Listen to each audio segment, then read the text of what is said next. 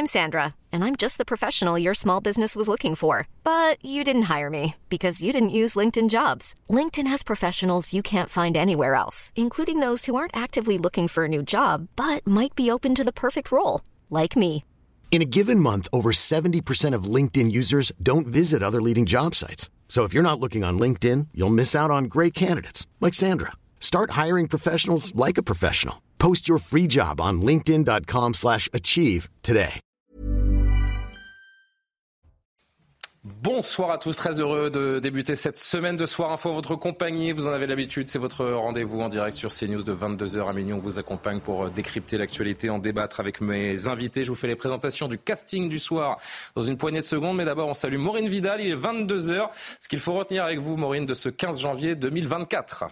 Bonsoir Julien, bonsoir à tous. Après le passage du cyclone Bellal sur l'île de la Réunion, les dégâts commencent à être constatés au nord de l'île. Gérald Darmanin se rendra sur place mercredi. Le cyclone continue actuellement sa route vers l'île Maurice. Voitures emportées par les eaux, bâtiments inondés, front de mer submergés par les vagues. Le niveau d'alerte a été élevé à 3 sur une échelle de 4. Ce cyclone est une menace, ont averti les services météorologiques locaux. Au Havre, une adolescente de 15 ans a été agressée par plusieurs jeunes filles, déshabillées au sol, filmées et diffusées sur les réseaux sociaux. À l'origine de l'affaire, un SMS qu'elle aurait envoyé à un garçon dans lequel elle insulterait certaines de ses agresseuses. Sept jours d'incapacité totale de travail lui ont été prescrits. Elle a décidé de porter plainte. Une enquête a été ouverte. Vous entendrez en exclusivité le témoignage de la jeune victime dans Soir Info. Première rencontre tendue entre la nouvelle ministre de l'Éducation nationale, Amélie Oudéa Castera, et les syndicats après le scandale provoqué par les propos de la ministre concernant les absences d'enseignants dans le public pour justifier la scolarisation de ses enfants dans le privé. Le corps enseignant a été blessé par ces paroles. Les syndicats ont appelé à des grèves le 25 janvier et le 1er février. Enfin, une femme tuée dans un attentat à la voiture bélier en Israël et 17 blessés dans la ville de Ra'anana. Deux Français figurent parmi les blessés selon le Quai d'Orsay. Les deux auteurs de l'attaque de nationalité palestinienne sont arrivés illégalement sur le territoire en provenance de Cisjordanie.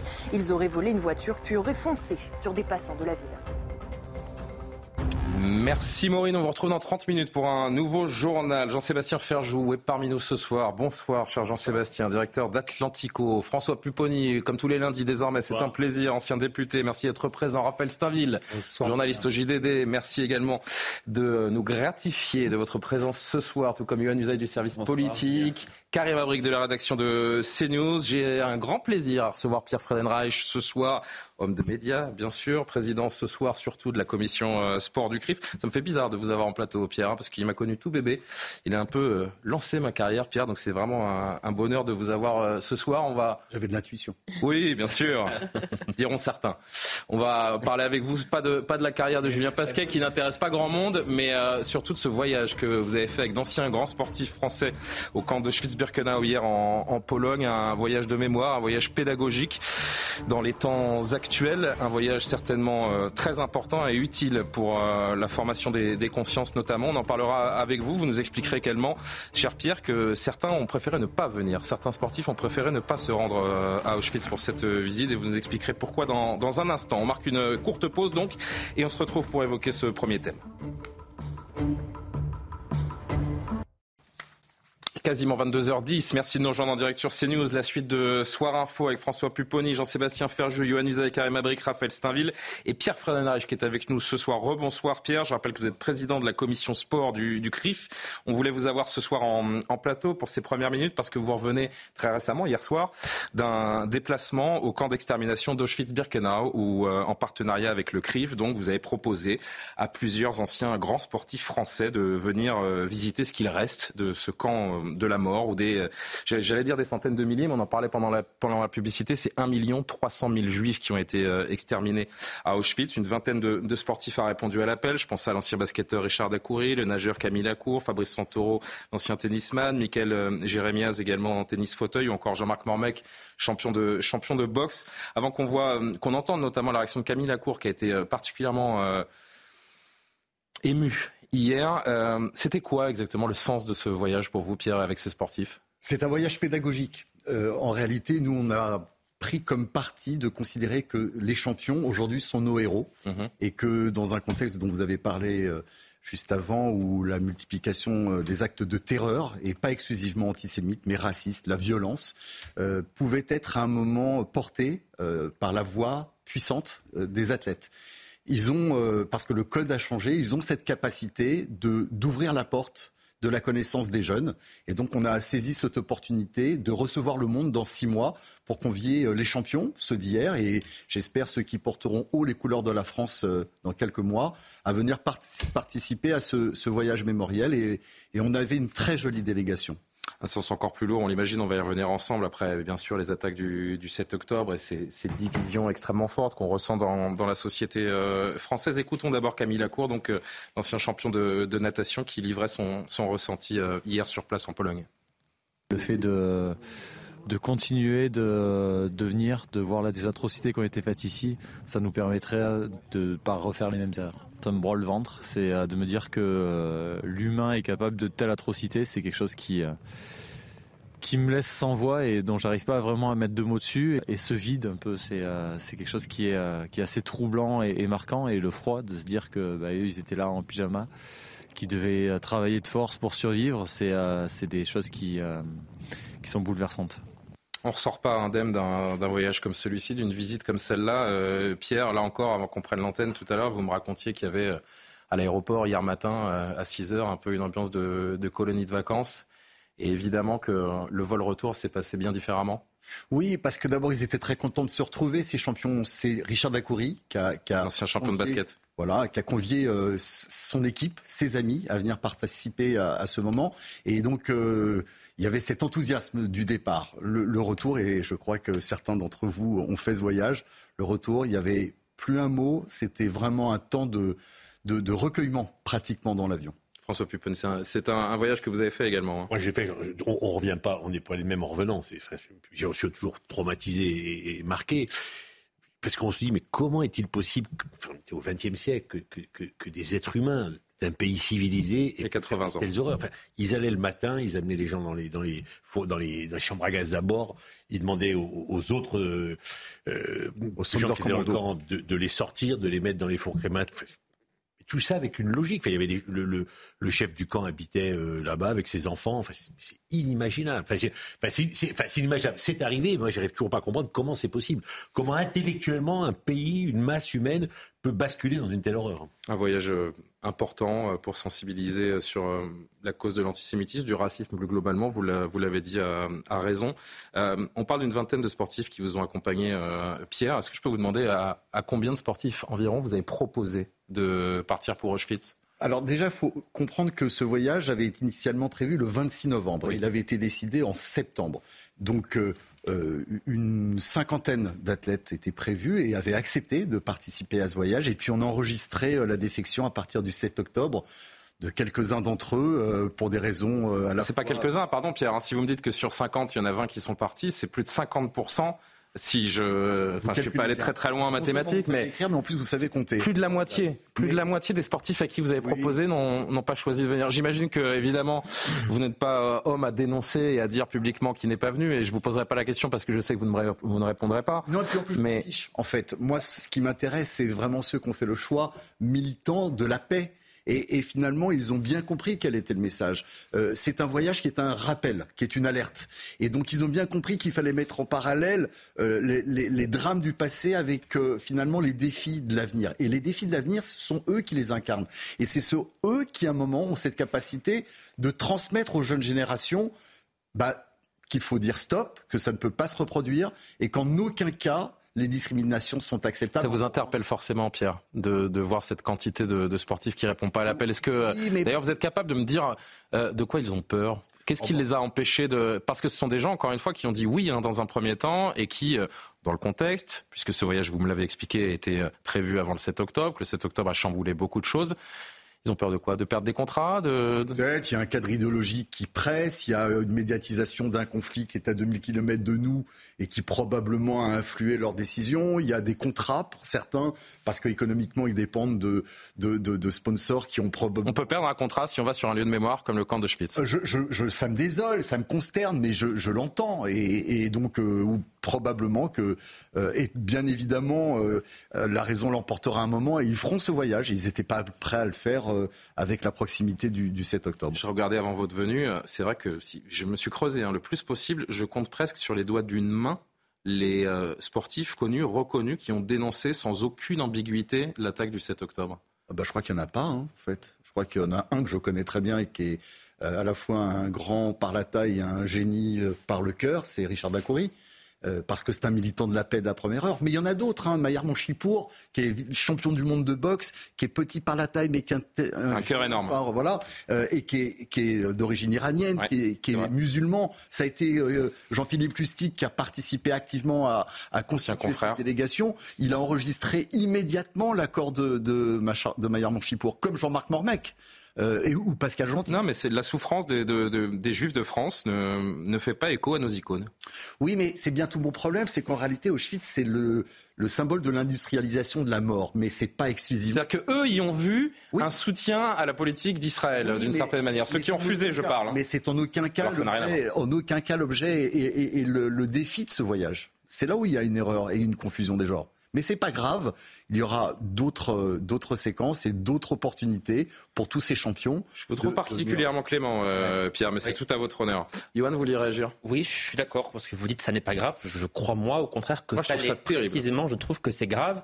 Euh, vous ne le ferez pas c'est votre choix, mais je trouve qu'il serait intéressant de savoir qui a refusé d'y aller parce que précisément, ça serait peut-être instructif. Mais je n'ai pas d'informations, mais je vais, je vais dire, et je vais même pas regarder Pierre pour voir s'il acquiesce ou mm. pas, mais je pense qu'il y a beaucoup de footballeurs. il y a beaucoup de footballeurs qui ont refusé. Non, mais peu importe. Moi, ce qui bah, peu importe. Oui et non, Pierre. Euh... Voir Fabrice Santoro. Ouais. Je, je, ne trahirai rien en vous disant que Fabrice Santoro est aujourd'hui dans une situation familiale un peu compliquée. Il a fait le choix de, de venir et, et, de participer à ce moment. C'est ça qui moi m'intéresse. Ouais. qui est formidable. Mais je suis désolé de m'attarder euh, autant sur les absents, c'est vrai. Non, mais je comprends, je comprends que vous vouliez mettre en avant ceux qui sont venus et, et vraiment on les salue. Mais... moi, je comprends Pierre malgré tout.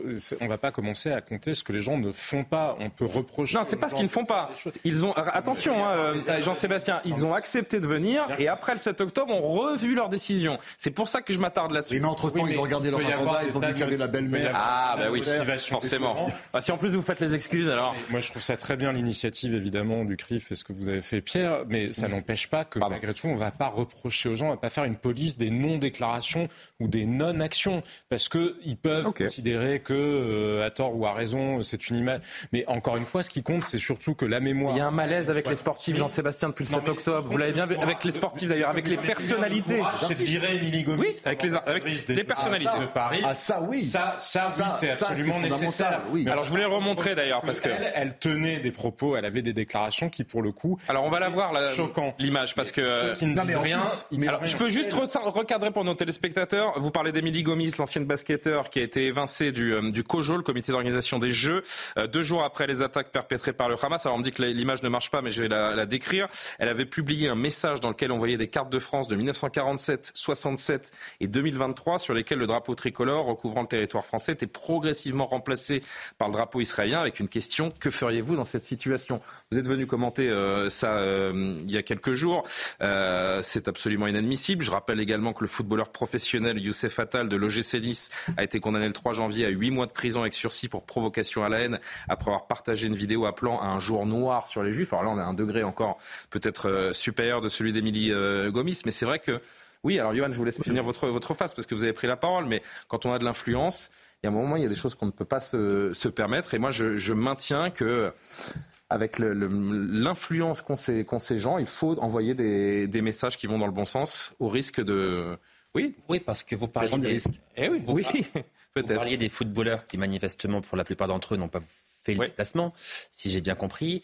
Euh, ils ont un écho particulier auprès de la jeunesse, notamment une, influence qui est absolument énorme. Donc leur décision ne les engage pas que personnellement. C'est ça. Ça engage euh, l'image qu'ils représentent auprès de cette jeunesse-là. Donc le fait que certains aient, et se soit décommandé après le 7 octobre, moi je trouve cela euh, extrêmement grave. Mais enfin, je, je voulais surtout dire que ce voyage, en réalité, euh, il devrait être obligatoire dans le parcours scolaire. Parce que quand on voit que de plus en plus de jeunes ignorent... Ah, si déjà, on n'avait pas 56% 50% des profs qui refusaient d'enseigner la Shoah. Moi, moi, par exemple, je ne se jamais, suis jamais allé à Auschwitz. J'irai un jour. Moi non plus. Parce que je le souhaite le faire personnellement. En effet. Mais il faudrait que ce soit obligatoire. Je suis d'accord dans sa scolarité, avant l'âge de 16 ans, on souhaite aller à Auschwitz parce que mmh. c'est plutôt fait. Enfin, je, sais que par exemple la région Île-de-France, mais, mais c'était plus qu'est la Shoah.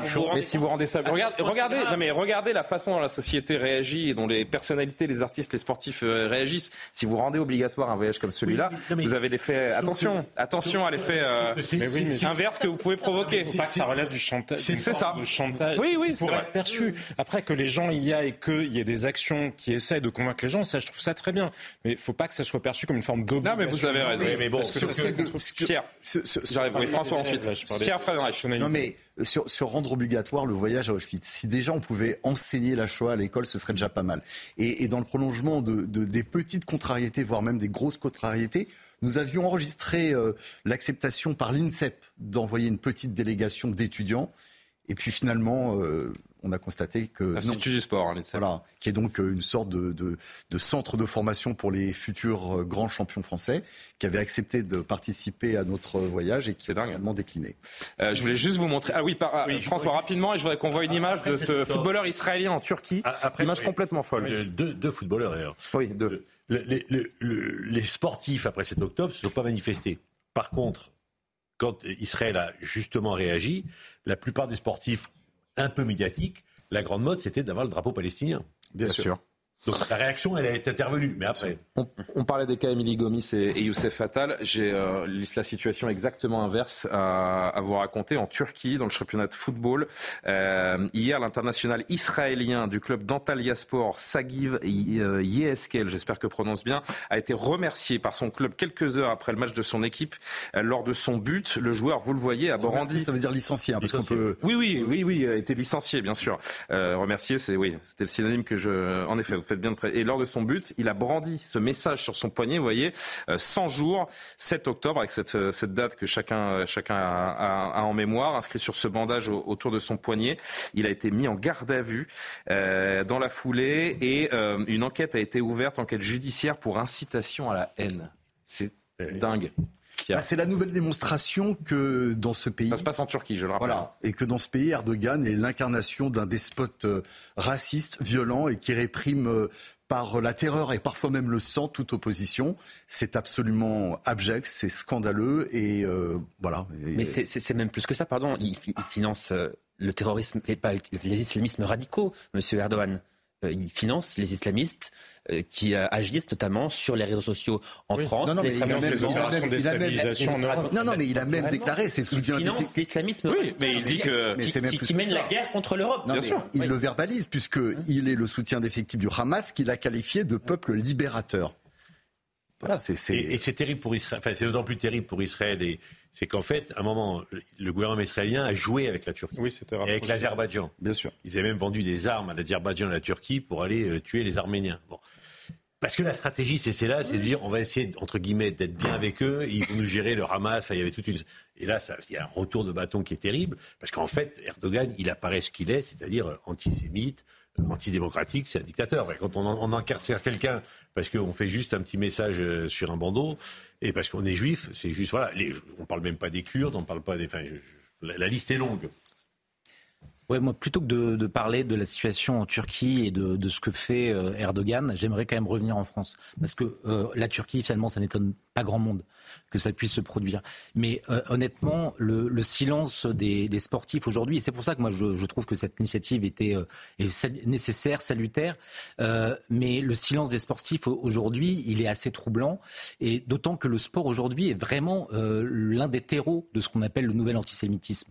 c'est vrai dans le foot, c'est vrai dans un certain nombre de, clubs de boxe. Euh, ça a été documenté, c'est renseigné. Et donc aujourd'hui, les sportifs, et notamment les, les, ambassadeurs de leur sport, ceux qui ont eu une carrière, euh, euh, c'est tout à fait fondamental qu'ils puissent s'exprimer, qu'ils puissent prendre la parole et qu'ils puissent lever un certain nombre de doutes et de malentendus, notamment sur leur rapport à cet antisémitisme qui, qui aujourd'hui ronge un certain nombre de clubs.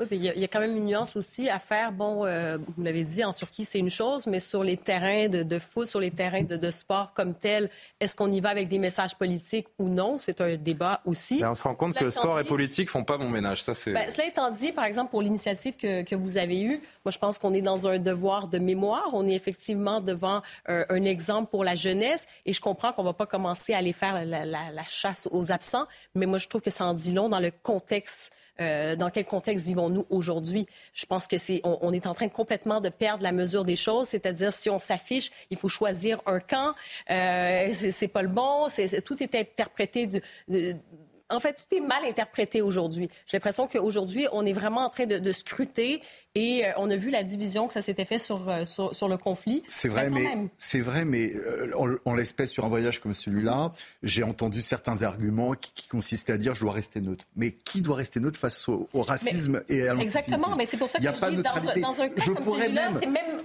on, dépasse en fait euh, simplement ce qui, ce qui, se passe en ce moment à Gaza dans un temps, euh, dans le temps présent. Ça, fait référence à notre devoir de mémoire, notre devoir d'humanité. Et si aujourd'hui on a peur d'aller se recueillir sur un lieu aussi symbolique qui touche la planète entière, c'est vraiment, comme je dis, ça fait vraiment référence à notre je, humanité. je les imagine, hein, les, les messages que vous avez dû recevoir. Mais ah, vous comprenez, Pierre, c'est délicat en ce moment parce que vous savez, en France, les gens, ils sont pas sûrs que je sais pas si je peux venir parce que j'ai. Euh, mais c'est ça mais c'est une évidence. C'est-à-dire que quand on regarde les enquêtes d'opinion, ce sont des pleutres. Pardon de le dire comme ça. Quand on regarde les enquêtes d'opinion, il y a quand même globalement 80% des Français qui euh, soutiennent Israël et sur les réseaux sociaux, incontestablement. Ça dans quel quartier, de quelle ville on parle. je, suis bien d'accord, François. Mais ce que je veux vous dire, c'est que les réseaux sociaux sont souvent issus de ces quartiers. Et le savent très bien quand ils sont suivis sur les réseaux sociaux par qui ils sont suivis et en fonction mais, de la oui, mais c'est malgré tout un miroir déformant. Là, je parlais plus des marques et d'un certain nombre de gens qui ont peur. Mais il y a aussi les agents de joueurs aussi. Euh, qui... Oui, c'est un microcosme en fait. On se rend compte que ceux qui ont participé au voyage, et j'en connais quelques-uns qui hier soir, après avoir euh, publié des stories ou un message euh, ont reçu des tombereaux d'insultes. Hein. Évidemment. Oui. Évidemment, mais ça, on n'est pas sûr. Personne n'est surpris, Pierre. Ce sont pas les Français dans leur donc, donc saluons le courage de ces acteurs euh, militants de la paix. Bien sûr, bien sûr. On, salue ces, euh, cette vingtaine de sportifs qui a eu le courage, parce qu'il faut du courage pour aller dans une visite. Vous vous rendez compte Il faut être courageux pour aller à Auschwitz euh, visiter un lieu comme celui-là. On est content de constater que 20. Ouais, ouais, non, mais je. Non, mais... Moi, j'en démords pas. Je vous dis, ça, moi, je suis outré. outré mais... Ils ont un rôle malgré tout très important et, prescripteur. Donc, mmh. Non, non, mais bravo, bravo à tous ces sportifs, à Camille Lacour, Richard Dacoury, Jean-Marc Mormac, et j'en oublie donc au moins 17 euh, à qui je présente mes, excuses, mais ils ont été en effet euh, courageux de montrer la voie. Dernier mot là-dessus? Non, mais vous vous rendez compte quand même dans quelle situation nous sommes en France pour avoir à se dire qu'il faut ah du courage pour aller visiter Auschwitz. C'est d'une gravité. Il faut que tout le monde prenne cinq minutes, tous ceux qui nous écoutent et nous regardent ce soir prennent cinq minutes pour penser à cela et se dire à quel point la situation dans ce pays est gravissime. La deuxième chose que je voulais dire, vous dites sport et, politique ne font pas bon ménage en référence de le constater. À, ce joueur euh, qui joue en Turquie. Mais pardon, soutenir et avoir une pensée pour les otages qui vivent l'enfer depuis 100 jours, ça n'est pas de la politique, c'est simplement être humain. Quelles sont les personnes abjectes qui ne veulent pas prendre le temps, ne serait-ce qu'une minute, de penser à ces otages-là. Ce sont des gens qui pensent plus à leur contrat et à leur euh, message sur Instagram plutôt qu'à voilà. l'humanité. tous les footballeurs professionnels se mettaient à genoux avant tous les matchs pour justement dénoncer le racisme. C'est ça. Et ça, ils l'ont fait. On a les causes. Pas mettre à genoux pour Chacun choisit ses causes, en effet. aussi sur Auschwitz, ce qu'on apprend, c'est que les, les, que les, les, les, les, documents les mieux tenus sur qui est arrivé, quand, etc., c'est ceux, ceux faits par l'administration française. Hein. Ah oui ah bah c'est, On sait qui est parti, à quelle heure, par quel train, avec qui, comment, euh, ce qu'ils avaient. Et les Allemands vous disent, et les Polonais par contre, là, c'est là, vous disent, les documents les mieux tenus, bravo l'administration française à l'époque, ils faisaient très bien leur travail. Bon. Bravo Pierre pour cette initiative. Merci, d'être euh, venu en parler sur le. Pour le raconter. Ah mais j'aurai toujours du temps pour vous, ça vous le vous le savez euh, évidemment Pierre, mais surtout pour euh, pour ce type de cause au-delà de, de l'amitié qu'on peut vous porter. Merci beaucoup d'avoir été avec nous. On va vous laisser quitter le plateau. Amaury qui va prendre votre place. Amaury prendra votre place. On va juste vous montrer une image en, en direct, si on peut la voir, de Christophe Béchu. Pardonnez-moi, le ministre de la transition écologique, de la cohésion des territoires, qui sera notre invité, bah, qui est en train de s'équiper. On va le saluer s'il si, s'il nous entend. On va le prendre en, direct dans une poignée de secondes. Le, ministre de la Transition écologique qui est en, visite au SAMU social de Paris alors que le plan grand froid a été euh, déclenché, pardonnez-moi, mais décidément, bah oui, il fait froid, euh, par, le, par le gouvernement. Bonsoir Monsieur le ministre, vous nous entendez, me dit-on euh, en régie. Merci beaucoup de prendre le temps de répondre aux questions de CNews en, en direct ce soir. Vous êtes donc, je le, je le disais à nos téléspectateurs, en visite au SAMU social de, de, Paris. La France vit depuis une semaine cet épisode de, de froid, la neige, le verglas vont revenir encore s'installer dans l'Hexagone cette semaine. Le gouvernement lance ce plan grand froid. Ces derniers jours, plusieurs sans-abri, monsieur le ministre, ont été retrouvés sans vie. On sait que les centres d'accueil sont constamment saturés. Qu'est-ce qui est fait euh, avec vous euh, pour inverser la tendance? D'abord, euh, bonsoir. Je suis heureux de pouvoir vous, dire quelques mots ici depuis euh, depuis le SAMU social où je suis venu à la fois saluer les équipes. Je vais me rendre aux côtés de certaines d'entre elles sur le terrain parce que au-delà des chiffres et je vais évidemment y revenir dans un instant, c'est bien l'engagement de femmes, d'hommes qui au quotidien s'efforcent d'aller euh, repérer les situations de ceux qui sont dehors pour leur proposer des situations d'hébergement. Vous l'avez dit, il y a eu deux décès à ma connaissance liés à cette vague de froid au cours de ces derniers jours, dans un contexte où on a pourtant des moyens qui sont sans précédent, juste en termes d'ordre de grandeur. Pour ceux qui nous écoutent, il y a deux fois plus de places d'hébergement d'urgence aujourd'hui en France qu'il y en avait il y a cinq ans. On a dépassé les 200 000 places. Et compte tenu à la fois de la vague de froid que nous vivons et de la persistance de ces besoins, en particulier de notre volonté de faire en sorte qu'il qu'il n'y ait pas euh, de femmes ou d'enfants qui soient dehors. Ce sont 120 millions d'euros supplémentaires qui s'ajoutent aux 3 milliards de cette politique qui ont été annoncés euh, par le gouvernement la semaine dernière pour créer 10 000 places. Quand on est dans un contexte de froid, au-delà de ces places qui sont disponibles, l'idée c'est d'intensifier les maraudes, c'est de faire en sorte que des accueils de jour puissent euh, élargir leurs horaires d'ouverture, c'est de donner des renforts aux 115, bref, c'est de mobiliser tous les moyens, y compris euh, le fait de réquisitionner des lycées ou des gymnases. C'est le cas en ce moment à Paris où il y a près de 400 places, euh, typiquement dans des établissements de ce type. Il y a près d'une soixantaine de départements en France où des solutions exceptionnelles liées à, cet épisode de froid ont été déployées par, les préfectures. Certains demandent plus, Monsieur le Ministre, et, on en parlera dans un instant si vous le voulez bien. Je voudrais juste, si vous le permettez également, vous faire entendre ce qu'on appelle une petite archive. Nous sommes en juillet 2017. Le président de la République, Emmanuel Macron, a pris ses fonctions il y a seulement quelques mois. Voilà ce qu'il déclare. La première bataille, c'est de loger tout le monde dignement. Je ne veux plus, d'ici la fin de l'année, avoir des femmes et des hommes dans les rues, dans les bois ou perdus c'est une question de dignité, c'est une question d'humanité et d'efficacité là aussi. Monsieur Béchu, en 2017, le président qui affirmait donc ne, vouloir euh, plus voir personne dormir dehors d'ici la fin de l'année. On, est en France. Sept ans après, le constat est sans appel. Le constat, c'est qu'effectivement, malgré euh, les moyens qui ont été mis, malgré euh, le quasi doublement du budget qui a été rendu possible, malgré 550 000 sorties d'hébergement d'urgence cumulés au cours de ces six dernières années, on est toujours face à une situation où euh, l'afflux, le nombre de ceux qui sont dehors dépasse nos capacités d'accueil. On continue à se battre, c'est le cas de ces 120 millions, ça explique la pérennisation de ces plus de 200 000 places. Je redis, c'est juste le double du moment où cette phrase a été prononcée. Donc en termes de volonté politique, il y a peu de domaines dans lesquels vous doublez les moyens, vous doublez les places et vous mettez en sorte de manière cohérente une chaîne pour que ce ne soit pas uniquement des chambres d'hôtel qui soient louées, mais qui ait la perspective d'avoir des logements qui soient dignes. C'est un propos qui est plusieurs fois évoqué par euh, le président de la République dans l'extrait sonore que vous donnez.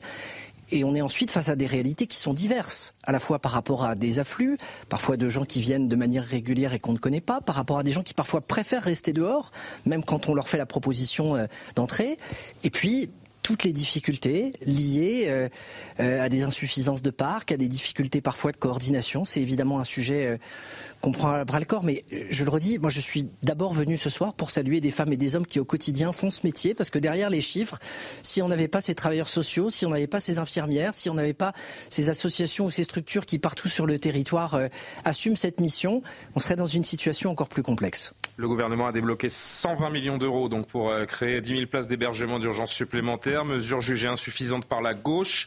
Euh, la ville de Paris compte 130 000 logements vides aujourd'hui, dont 20 000 depuis plus de deux ans, rappelle notamment les communistes qui réclament une réquisition. D'ailleurs, pour protester contre le manque de moyens, le député LFI, vous avez peut-être entendu parler de ça, William Martinez dormira dans la rue demain soir. Vous comprenez ces initiatives? Moi, je crois que ce sont des sujets qui méritent mieux que d'essayer de faire sensation avec euh, des déclarations ou des happenings de ce type. Il y a ceux qui parlent, il y a ceux qui agissent. Nous sommes clairement du côté de ceux qui agissent, aux côtés de l'ensemble des acteurs, en débloquant des crédits complémentaires, alors même que nous sommes déjà sur des plus hauts euh, historiques. Il n'y a pas un pays d'Europe dans lequel aujourd'hui euh, on arrive à, trouver des solutions pour parfaitement faire face euh, à, cette multiplication des sans-abri ou à ces situations que nous connaissons dans les, grandes villes ou dans les grandes métropoles. Et ça nécessite pas de polémique, mais de regarder au contraire comment collectivités territoriales, États, associations, réseaux sont capables de se mobiliser de manière collective et partenariale. Deux petits sujets annexes que j'aimerais aborder rapidement avec vous, si vous le voulez bien, Monsieur le Ministre. Emmanuel Macron réunissait ce soir ses troupes à la veille d'une grande conférence de presse. Vous y étiez euh, on l'imagine euh, bien aisément. Euh, de quoi a-t-il été question avant ce, grand rendez-vous avec la nation, cette conférence de presse qu'on suivra d'ailleurs demain en direct sur CNews? Le président a salué l'ensemble des parlementaires de sa majorité, à la fois en insistant sur ce début d'année, sur euh, la nécessité euh, d'être mobilisé, de continuer à réformer le pays, de faire en sorte de pas forcément passer uniquement par des lois, mais de mobiliser tous les moyens possibles pour changer euh, de façon concrète la vie des Français.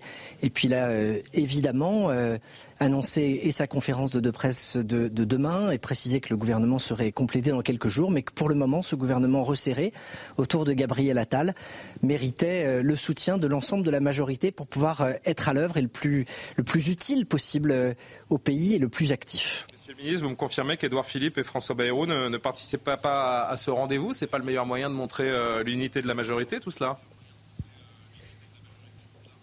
Je vous confirme que ce soir, ceux qui étaient invités, ce sont ceux qui sont parlementaires, qui sont députés ou qui sont sénateurs, et qu'il y a des gens qui soutiennent cette majorité, mais qui n'étaient pas là parce qu'ils n'avaient pas cette qualité de parlementaire. Il ne faut pas y voir autre chose.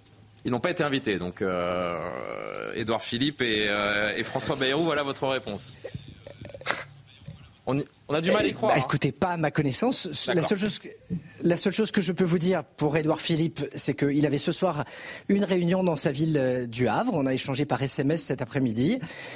Et je peux vous assurer qu'il ne faut pas surinterpréter ou les absences ou les présences. C'est entendu, Monsieur le Ministre. Une dernière question avant de vous, libérer. Quelques jours à peine après la nomination du nouveau gouvernement, la nouvelle ministre de l'Éducation nationale, ça ne vous a pas échappé, j'en suis sûr, est au cœur d'une polémique.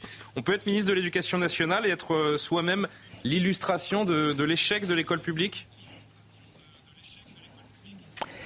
Vous savez, je, le redis, je suis d'abord ici pour être aux côtés des équipes du SAMU social. Je comprends que toute occasion devant une caméra soit bonne pour euh, évoquer tous les sujets et toutes les polémiques. Je serai heureux d'être sur votre plateau dans quelques jours si vous le souhaitez pour euh, ah bah, vous donner un sentiment plus large. Mais ce soir, le message que je veux faire passer, c'est vraiment de saluer, de remercier les femmes et les hommes qui au quotidien sont les visages de cette fraternité pour ceux qui sont dehors et qui font en sorte d'orienter vers les gymnases qui ont été ouverts, vers les 203 000 places qui vont être complétées avec ces 120 millions d'euros complémentaires et qui plus largement s'efforcent de faire progresser la solidarité dans notre pays avec le soutien du gouvernement. Un sportif aurait euh, dit que vous bottez en touche, monsieur le ministre, mais, euh, mais ça arrive au meilleur. On peut être ministre et mettre ses enfants dans le privé, donc dans ce pays, il y a une liberté de choix. Je n'irai pas plus loin encore une fois pour ce soir parce que, je vous le redis, qu'on puisse consacrer quelques minutes à ceux qui assurent ce travail de, de maraude, de suivi et d'orientation, ça me semble pas abusé au poids, y compris que cette polémique a pu prendre tout au long de cette journée et de ce week-end. Et vous avez raison. Merci, monsieur le ministre Christophe Béchu, d'avoir réagi en direct sur CNews. Et j'ai entendu votre message. Vous êtes donc le bienvenu d'ici la fin de la semaine sur le plateau de, Soir Info. Votre jour sera le nôtre. Merci d'être intervenu et, euh, bon courage pour cette nuit auprès du, SAMU social qui a bien besoin, en effet, du, soutien des, institutions. Merci, Christophe Béchu. Un commentaire en plateau? On avance? Oui, euh, Johan? Sur un malaise quand même. Sur euh, Madame Oudéa Castera Sur les deux. Sur euh, Amélie Oudéa Castera, on voit quand même que le gouvernement ne sait pas trop quoi répondre. Et euh, on voit aussi un malaise concernant la majorité. Parce que le fait que François Bayrou et qu'Édouard Philippe ne soient pas à l'Élysée montre bien qu'il y a de l'eau dans le gaz, effectivement, parce que les relations se sont considérablement rafraîchies. Alors c'est vrai qu'Édouard Philippe avait un événement au Havre aujourd'hui. Le, hein. dernier, le, dernier remaniement. Écoutez, quel événement peut justifier le fait de ne pas se rendre à l'Élysée? La veille d'une conférence de presse majeure euh, pour euh, la suite du quinquennat. Non, évidemment. Donc, euh, il y a un malaise qui était là, me semble-t-il, extrêmement perceptible Alors, du ministre. Je voudrais juste lancer le sujet autour de Madame Oudéa Castera, donc à peine nommée à l'éducation. Sur, la... sur le ministre Véchu, mais il me reste, oui, bon, il nous reste peu de temps avant la pub, mais je voudrais qu'on prenne le temps sur la ministre. On a Alors allez-y, peu vous avez raison. en France, et on paye 3 milliards d'euros pour louer des chambres d'hôtel pour loger les gens en urgence parce qu'on ne veut pas construire des logements en dur pour pouvoir les loger. Ça coûterait moins, enfin, et ça fait des années, que ça dure, et aucun gouvernement. Et là, malheureusement, la crise du logement n'a jamais été aussi. On n'a aussi jamais aussi peu construit en France. Non, mais absolument. Mais c'est quand même un mal auto-infligé. Il faut le rappeler. Le, défaut de construction de logement est très largement dû à la politique de la Banque centrale européenne, à toutes les réglementations qu'on a mis en œuvre. Et c'est la raison pour laquelle on manque de logements. Et c'est la raison pour laquelle le prix des logements en France est incomparablement plus élevé que dans beaucoup des pays qui nous entourent. À peine nommée donc à l'éducation nationale, la nouvelle ministre s'est attirée de nombreuses critiques après avoir justifié vendredi la scolarisation. C'est un feuilleton, hein, c'est un soap diraient euh, nos amis américains. La scolarisation de ses enfants dans le privé, euh, justifiée par les paquets d'heures d'enseignants non remplacés dans une école publique. La polémique a enflé d'autant plus que, euh, d'après le témoignage d'une enseignante, la ministre et son mari ont décidé d'envoyer leur fils dans un établissement privé en, en raison du refus de l'école de faire sauter une classe à leur enfant. Il n'en fallait pas plus aux oppositions pour déjà réclamer la démission d'Amélie Oudéa Castera. Plus de détails dans ce sujet de Mathieu Devez et on en discute jusqu'à dans un bon quart d'heure encore. Accusée d'avoir menti sur la scolarisation de ses enfants, Amélie Oudéa Castera demande la fin des attaques personnelles. Je pense qu'il faut clore ce chapitre-là des attaques personnelles et de la vie personnelle. Jamais mon mari et moi n'avons priorisé autre chose que le bien-être de notre enfant moi, je crois en l'école de la République. Je crois en l'école publique. Je crois qu'il faut tous que nous ayons beaucoup d'ambition pour elle. À l'origine de la polémique, les explications de la ministre de l'Éducation sur la scolarisation de l'un de ses enfants dans un établissement privé parisien. Vincent qui a commencé, euh, comme sa maman, à l'école publique, à l'école littrée.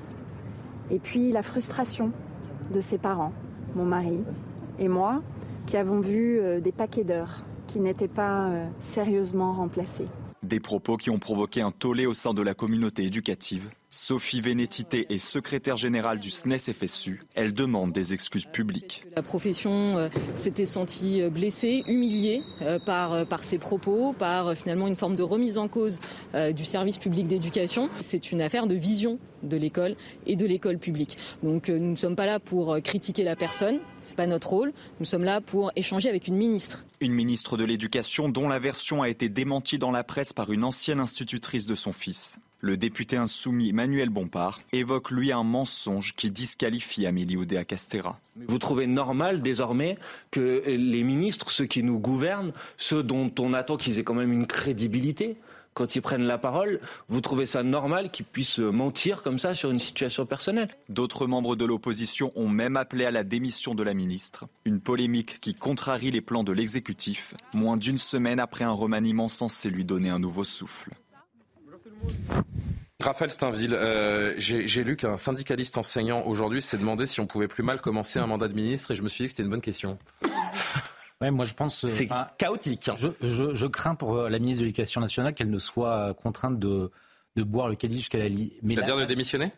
Bah, que je vais m'expliquer. C'est que je pense que la faute, euh, la, faute originelle, c'est pas sa déclaration où elle se justifie, c'est qu'à partir du moment où elle commence à s'excuser d'avoir pu blesser des enseignements, des enseignants, elle, elle met une pièce dans la machine où on va jour après jour lui demander des comptes, lui demander euh, toujours euh, de s'excuser davantage. Donc ces excuses initiales ont eu, ont eu un, effet d'entraînement absolument dévastateur. C'est compliqué pour une ministre de l'Éducation nationale qui va devoir euh, faire face à une administration des syndicats. Mais est-ce qu'elle n'a pas raison de dénoncer les attaques personnelles tout de même? Non, mais oui, mais c'est trop tard. C'est trop tard. Moi, je pense que sa première déclaration, le fait de. de, oui, le souci, c'est qu'elle aurait menti, en fait.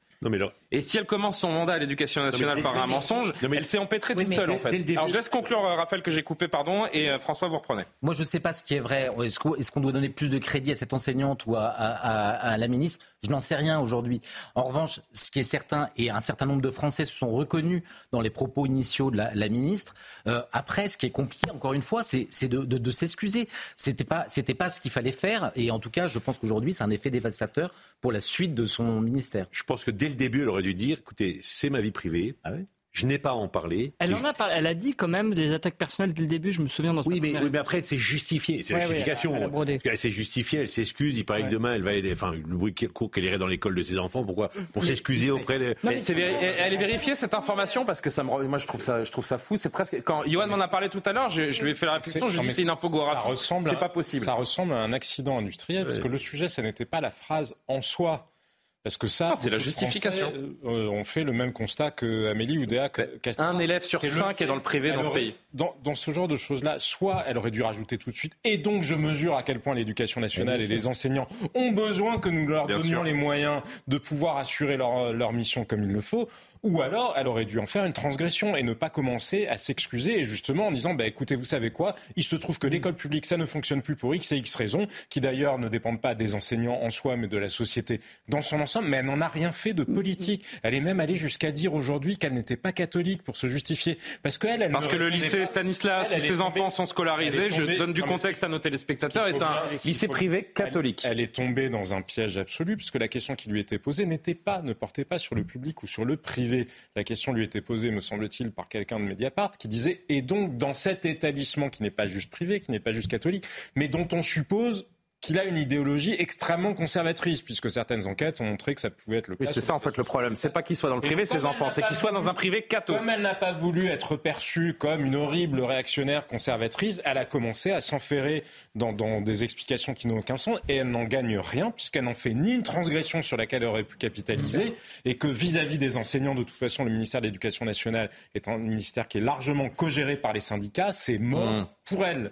Mais, mais, moi, si je peux me permettre, Julien, elle aurait pu dire aussi, ça, c'est un peu manqué à son argumentation, c'était de dire finalement, j'ai mis mes enfants dans le privé aussi parce qu'il y a un excellent niveau, et mon but en tant que ministre, ça va être d'élever le niveau de l'éducation publique pour le faire arriver à un stade équivalent à celui du privé. Et ça, c'est dommage parce qu'elle aurait pu en parler. À ce débat-là, il y a un déséquilibre quand même entre le public et, et le premier. C'est le problème.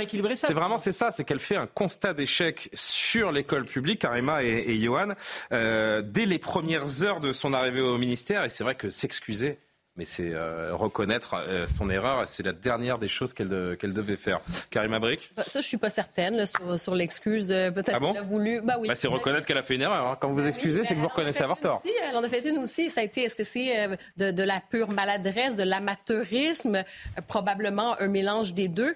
Mais moi, ce qui m'a dérangé aussi, bon, que les gens scolarisent leurs enfants au privé, c'est pas pas un crime. Non, mais est-ce que ça doit nous choquer? Il y a une vraie question. Franchement, je trouve qu'il y a une vraie question. Est-ce que ça doit nous choquer? Qu'un ministre de la République mette ses enfants dans une école privée qui, d'une certaine manière, de facto, désavoue l'enseignement public. Chacun va, va réagir. à De la réflexion, ce que je voulais dire, donc oui, la liberté de choix, mais la liberté de choix pour qui et je pense que c'est ça qui est indicible et c'est pour ça aussi qu'il y a un malaise dans la population parce que ce choix, c'est un choix de, de, privilégier. Donc, elle dit une chose, mais elle ne va pas nécessairement au bout de, cette sincérité. C'est un choix de privilégier. On a l'impression que c'est un choix de, caste élitiste. C'est littéralement, c'est ça. Et quand elle dit, ben, vous savez, il n'y avait pas d'heure... Euh, euh, les heures qui sont non remplacées. On en a eu marre. Bon, ben, c'est encore de dire, ben, finalement, moi, j'ai eu le choix, j'en ai marre, mais pour les, centaines de milliers de parents qui en ont peut-être marre, mais qui n'ont pas le choix, moi, je pense que c'est ça qui est, qui est, aussi blessant. Ouais, c'est vrai, c'est une bonne lecture aussi. C'est de dire, bon, oui, effectivement, euh, je scolarise euh, mes enfants au privé. Je suis pas la première, la première ministre qui le fait. On, se rappelle que Papendiaï aussi scolarisait ses enfants au privé. Ça, c'est pas ça le problème, mais c'est plutôt de dire, écoutez, on va laisser de côté ma vie privée. Moi, je suis ministre maintenant. Mon rôle, c'est de donner tous les outils à l'école publique pour qu'elle soit capable d'accomplir sa mission. Oui, il y a des choses qui ont été brisées, on va les réparer. J'ai la détermination de le faire. Oui, il y a une question, je suis privilégiée, je peux faire certains choix, peut-être que d'autres Français n'ont pas, mais moi, je veux donner tous les outils pour que tous les enfants de la République aient la meilleure éducation possible, la meilleure transmission des savoirs et que je puisse épauler euh. les enseignants. Je pense que c'est le discours que les gens attendaient aussi au-delà de sa vie privée qu'elle aurait dû balayer très rapidement. Johan, et ça va la poursuivre pendant tout son mandat? Est-ce qu'elle doit démissionner? Et puis je repose ma question, est-ce que ça doit nous choquer qu'un ministre de la République mette ses enfants dans le privé? Je ne crois pas qu'elle doive démissionner. Non. Parce que si elle se commence... Elle peut rester avec ça déjà au-dessus de la tête? Mais écoutez, je crois qu'on lui reprochait d'avoir menti, mais l'accusation initiale part quand même d'avoir scolarisé ses enfants dans le privé. Est-ce qu'elle a le droit de scolariser ses enfants dans le privé? Oui, elle. Ça a dévié un peu, hein, maintenant. Elle, le fait comme tous les Français ou la plupart qui en ont les moyens dans ce pays. Pourquoi? Parce que a l'école publique n'est pas capable manifestement d'assurer un certain niveau scolaire, d'assurer la sécurité de certains étudiants aussi. On parlait d'Israël tout à l'heure. eh bien, on avait fait témoigner il y a quelques semaines, je me souviens de ce jeune qui a été scolarisé dans le privé. Aujourd'hui, à l'école publique ou dans certaines universités, ne sont plus en sécurité. Donc il y a tout un tas de raisons pour lesquelles, effectivement, on peut être scolarisé dans l'école privée et c'est tout à fait. Moins dans le 6e euh, arrondissement, parce que l'école publique du 6e arrondissement, oui, c'est pas le pire de non, mais Je vais vous dire, quand on, moi, j'ai en tête ce, ce micro-trottoir qu'on a fait dans le 16e arrondissement, devant le lycée Claude Bernard, où tous les élèves qui sont interrogés ne savent pas dire ce qu'est le 14 juillet, ne savent pas dire ce qu'est la Shoah, ne savent pas dire ce qu'est la radio Oui, enfin, ça reste des arrondissements privilégiés. Écoutez, alors, c'est la foire d'empoigne. Robert Ménard qui donnait son avis ce matin, et on termine ce tour de table. Je vais vous dire quelque chose. Moi, je l'ai trouvé plutôt sympathique. Elles disent que tout le monde pense. Écoutez, j'ai vu, je lisais ça, je sais pas quel journal hier, peu importe. Il y a un Français sur deux qui, s'ils le pouvaient, mettrait leurs enfants dans les écoles privées. Alors, je veux dire, ça parle à tout le monde. Ils le font pas parce qu'ils n'ont pas l'argent. Attendez, moi, je ne vais pas la critiquer. Euh, ma fille a été à Stade. Mes enfants, les enfants d'Emmanuel, dans le public, et ma fille dans, le, dans le privé. Honnêtement, je. Elle aurait pu ajouter, mais on va s'atteler à faire en sorte que. Non, Je dis qu'elle était sympathique. Elle dit une grosse connerie quand même. Quand tu es ministre, elle a oublié deux minutes qu'elle était ministre. Deux petites elle va, elle va, je sais pas, d'après moi, elle va pas recommencer trois fois sur ce registre-là. Parce que tu peux pas. Là, elle tire une balle dans son propre camp. Comme des François, juste, là où la ministre a tort, politiquement, Dire ça à côté de Gabriel Attal, qui était cinq mois, qui a dit il y a cinq mois, on va faire en sorte qu'il n'y ait plus un enseignant qui manque, vous verrez ce que vous allez voir. Après sept ans de mandat d'Emmanuel Macron, c'est juste dire. un politique n'aurait pas fait cette erreur. elle, vient de la société civile. D'accord, mais, est-ce qu'on la nomme Soyez fiers d'être des amateurs. Est-ce qu'on la nomme ministre de l'Éducation nationale pour faire. Bon, ok. Donc elle fait une faute politique. Ok. Après, qu'elle mette ses enfants dans le privé, mais elle fait comme beaucoup de Français qui considère, mais c'est un vrai sujet. Tout milieu confondu. Qui 20% des élèves français sont dans le privé en 2024. Je vais raconter une anecdote. Moi, mes enfants étaient. Alors en 10 secondes, parce qu'on va repoursuivre après la. Mes enfants étaient dans le public à Sarcelles et leur enseignante, qui était exceptionnelle, avant de venir leur enseigner dans l'école publique de la ville, elle mettait ses enfants dans l'école privée de la ville. L'enseignante du public. C'est une réalité parce que on pense que le mieux pour ses enfants, c'est le privé. Il y a encore un peu de choses à dire. Je voudrais qu'on poursuive cette conversation juste après la pause, puisqu'on doit s'arrêter euh, l'espace de, quelques instants. On a beaucoup de choses à évoquer dans la deuxième partie. Stéphane Séjourné. Bon, on va, c'est un peu tiré sur l'ambulance, mais il a du mal avec la langue française apparemment. Euh, heureusement qu'il n'a pas été placé à l'éducation nationale. On dira un petit mot si on a le temps de la conférence de presse d'Emmanuel Macron euh, demain, les vœux de Jordan Bardella et puis à Maury, vous avez recueilli un témoignage très important de cette adolescente dont certains ont peut-être vu les images euh, insoutenables sur les réseaux sociaux, agressée, humiliée, déshabillée par d'autres adolescentes. Vous avez réussi à, à recueillir son, son, témoignage ce soir et on, on l'entendra ensemble. Donc restez bien avec nous pour cette deuxième heure tout de suite.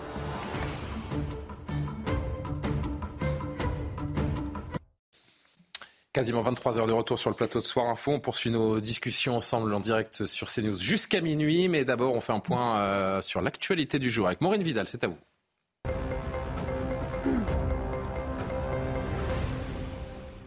Après le passage du cyclone Bellal sur l'île de la Réunion, les dégâts commencent à être constatés au nord de l'île. Gérald Darmanin se rendra sur place mercredi. Le cyclone continue actuellement sa route vers l'île Maurice. Voitures emportées par les eaux, bâtiments inondés, front de mer submergés par les vagues. Le niveau d'alerte a été élevé à 3 sur une échelle de 4. Ce cyclone est une menace, sont avertis les services météorologiques locaux. Alain Delon a été examiné par un médecin chez lui à Douchy dans le Loiret. L'acteur a répondu aux questions du médecin expert confirmant ainsi que son discernement n'est en aucun cas aboli, a déclaré son avocat. Un examen dans le cadre d'une expertise médicale préemptant une mesure de protection judiciaire. La fille de l'acteur de 88 ans, Anouchka, a pu y assister, mais pas ses deux autres fils. Enfin, la justice enquête sur d'éventuels actes de maltraitance au sein d'un EHPAD privé à Toulouse après des enregistrements sonores édifiants d'une soignante insultant une personne âgée.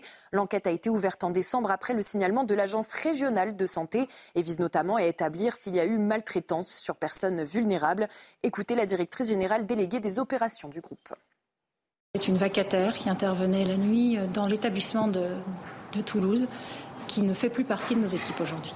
Nous sommes intransigeants chez Domusvie, c'est tolérance zéro pour la maltraitance.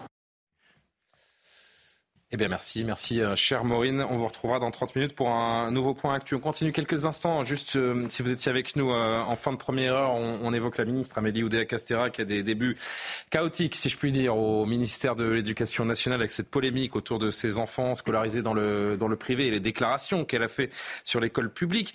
C'est vrai quand même, chers amis, il y a quelques années, la référence, c'était le public. François Pupponi, le privé, c'était un peu ce qu'on appelait les, les boîtes à bas, qu'on envoyait les élèves qui étaient un petit peu en, difficulté, euh, qui s'éparpillaient. J'ai l'impression que quelque chose s'est passé autour de l'enseignement public. ça fait bien longtemps que pour un certain nombre de Français, euh, la réussite de, de, leurs enfants passe par le, par le privé les jésuites et tout ça. c'est D'abord, c'est historique. Hein, historique. Rappelez-vous 81 Mitterrand quand il a voulu toucher à l'école publique. Moi, je suis désolé, mais il y a une vingtaine, vingt, trentaine d'années, euh, les lycées parisiens, par exemple, étaient euh, prestigieux et, c'était dans l'enseignement public. Je peux vous dire que... banlieue, ça fait bien longtemps que les, que les gens pensent que la réussite de leurs enfants passe par le privé. Hmm. Et toutes confessions confondues, les premiers qui ont créé, qui sont partis, c'est les, les, les gens de la communauté juive, qui ont créé des collèges très vite parce qu'il y a des problèmes d'insécurité dans le public.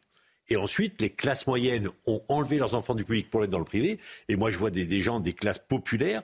Le symbole de la réussite, c'est lorsqu'ils arrivent à enlever l'enfant du public pour être dans le privé. Encore maintenant. Écoutez, y compris dans les écoles catholiques pour des musulmans. Hein, ça, oui, faudrait qu'on entende juste quelques Français à qui on a posé la, question sur, euh, sur cette polémique euh, autour de la ministre Oudéa Castera.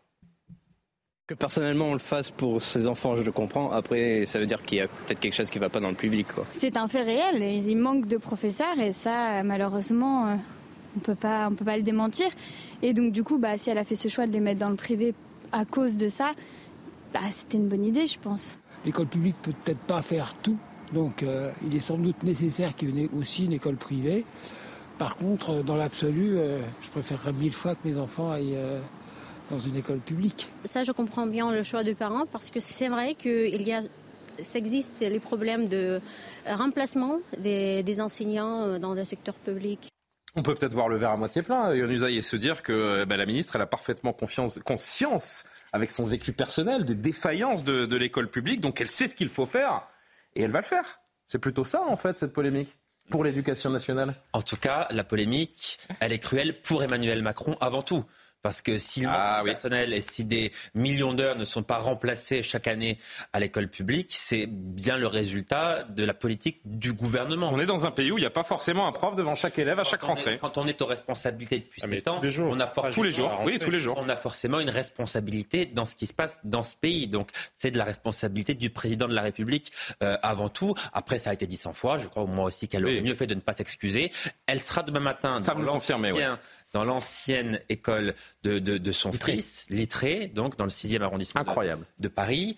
Euh, elle va remettre une pièce dans la machine. Mmh. Donc d'un point de vue de la communication, je, je bah, nouvel épisode demain dans Soir Info. On, verra, on verra demain ce qu'elle dit, mais il, est évident qu'à sa place, euh, il ferait clore la polémique et ne plus en parler. Et ce déplacement est un peu, euh, est un peu étrange. Est-ce qu'on peut se concentrer maintenant sur quels sont les plans ben Qu'est-ce qu'on va rajouter à l'école publique? Parce qu'il y a ça aussi. Est-ce qu'on peut avoir un prof devant chaque élève? On parlait de décrochage aussi d'une partie de la population envers les élites, c'est qu'on sent aussi, on se dit, ça fait plusieurs années qu'il y a des politiques qui font un peu la morale, hein, qui, qui, vantent un peu le bien fondé du public et qui s'en dérobent finalement dès qu'ils ont une chance. Donc je pense que ça aussi, cette perte de confiance, c'est aussi Le, vrai problème, c'est que peut-elle faire et a-t-on les moyens? On sait très bien que la situation budgétaire est tellement dure. Vous savez, sur cette question, sur, cette question des moyens, sur cette question des moyens, rappelons quand même que chaque année la masse salariale de l'éducation nationale augmente et que chaque année il y a moins d'enseignants. Je ne parle pas d'absentéisme, il y a moins d'enseignants face à des élèves parce qu'il y a beaucoup. Parce que les efforts salariaux ont été faits très forts. De, de, détachement, etc. Donc oui, bien sûr, il y a un véritable enjeu pour l'État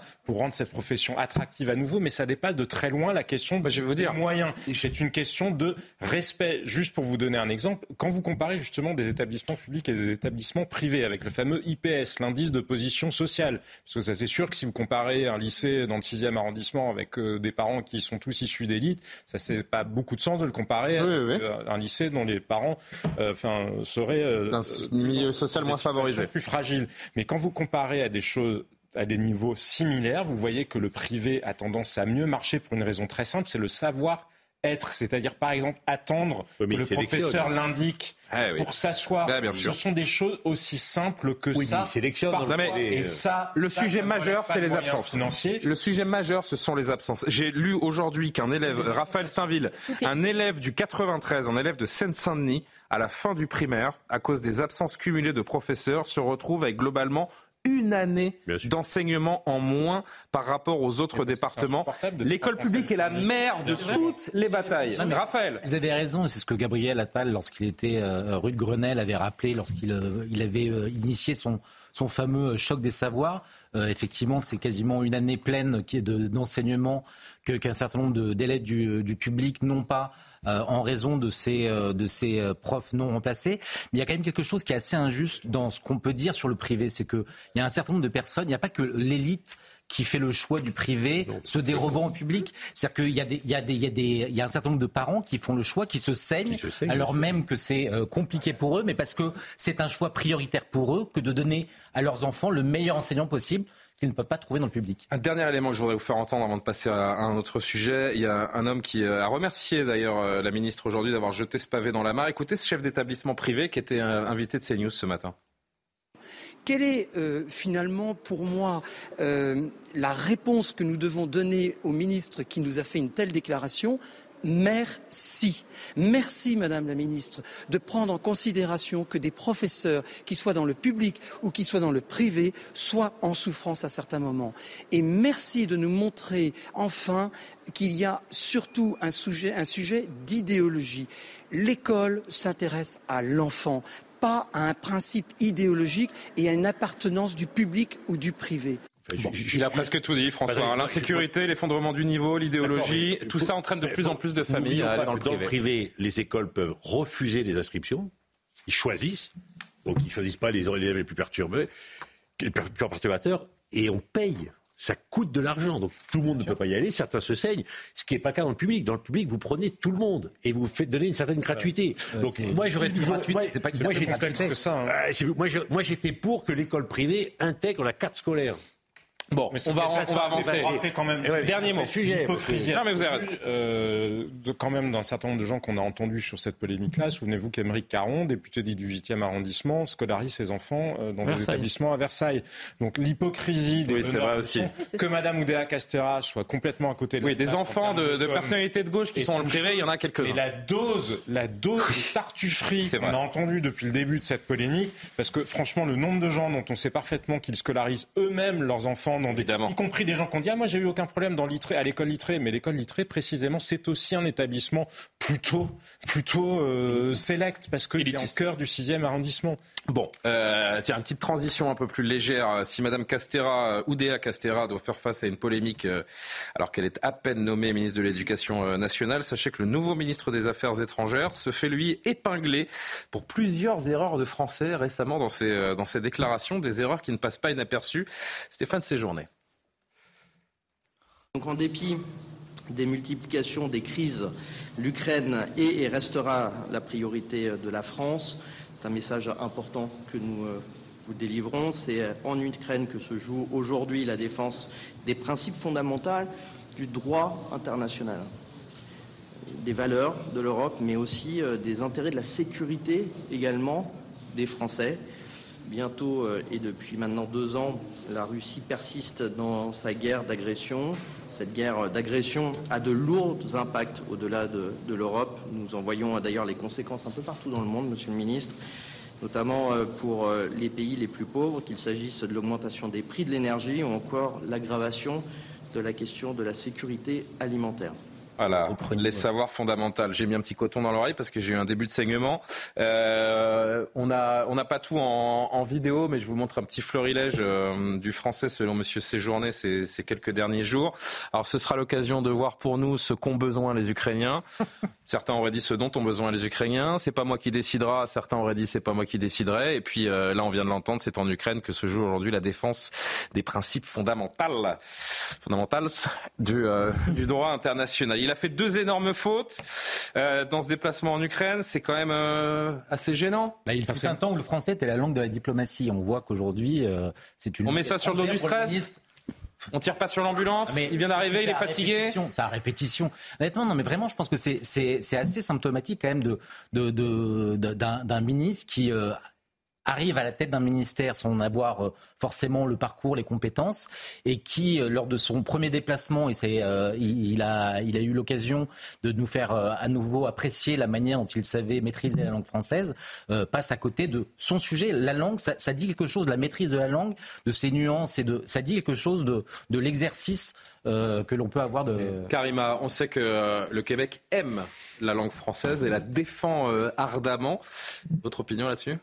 On doit, comme je dis, il faut, faut, faut, passer. On en fait des, on en fait des tonnes. On va pas lui tirer dessus. Il était peut-être nerveux, mais n'empêche qu'il représente la France. Et surtout, moi, j'en viens en fait au, choix d'Emmanuel Macron qui voulait un vent de fraîcheur et d'énergie. Il a plutôt envoyé un, vent d'amateurisme, on dirait, parce que ce sont des, des, des, postes clés. Évidemment, il sera jugé sur ce qu'il fera dans les prochains mois. Parfait. Mais pour l'instant, que ce soit avec le ministère de l'Éducation, que ce soit maintenant avec les Affaires étrangères, on n'est pas tellement convaincu je rappelle qu'il y a quand même des dossiers majeurs en ce moment. Et euh, oui, ça, va prendre quelqu'un qui. Je vais vous dire. non, non, mais qui, va imposer cette voix française. Écoutez ce qui se passe en Ukraine en ce moment. Le conflit Israël-Hamas. On regarde maintenant euh, ce qui se passe avec euh, les, outils et ces attaques en mer Rouge le contexte mondial est grave. Donc oui, on s'attarde en ce moment là, sur... Euh, bon, Après, s'il fait des fautes de français, mais qu'il a un sens de la diplomatie aiguë, on lui, on lui pardonnera. Mais, mais moi, j'étais aussi un peu choqué. À travers ce gouvernement, je vais vous dire, si on élargit un tout petit peu, et on va encore prendre une ou deux prises de parole, parce qu'on va pas s'attarder, qu'on a des sujets beaucoup plus forts, mais à travers ce gouvernement, j'ai l'impression qu'on voit aussi euh, que la politique, d'une manière générale, et on le sait, est beaucoup moins attractive. Donc ben, forcément, le niveau n'est plus ce qu'il était. J'ai l'impression. Alors, Jean-Sébastien. Pourquoi pas ces journées Il a un bon niveau. Alors, alors j'avais commencé avec Jean-Sébastien et Johan conclure.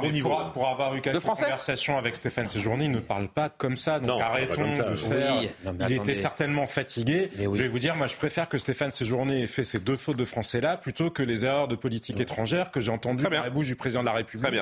Quand un jour, euh, il veut créer une coalition internationale contre le Hamas. Le lendemain, il veut, euh, il veut, euh, je sais pas quoi, faire condamner Israël. Enfin, vous voyez bien que c'est beaucoup moins grave, même si bien sûr que le respect du français est important. Allez, deux derniers mots, Johan et, euh, et François Pupponi. On peut penser de ce qu'on veut de la politique d'Emmanuel Macron, appliquée par Stéphane Séjourné, etc. Mais on peut pas reprocher à Stéphane Séjourné d'abaisser le niveau de la classe politique française, parce que il, fait quand même correctement en général. Ah oui, non mais il parle correctement, il parle plusieurs langues. Enfin, c'est quand même quelqu'un de relativement ah intelligent, en tout cas, largement au-dessus de la moyenne, assez cultivé également. Enfin, on peut ah, mais c'est pas un signe de non-intelligence hein, de faire des fautes de français. Hein. On peut faire des fautes de français et être quelqu'un de brillant, il n'y a aucun problème. Parce que vous dites la, classe politique est de, moins en moins attractive, etc. Là, c'est pas du tout le sujet. Allez, passons. Il fait des fautes de français, effectivement. Il est peut-être fatigué, c'est son deuxième jour, il a peut-être la pression.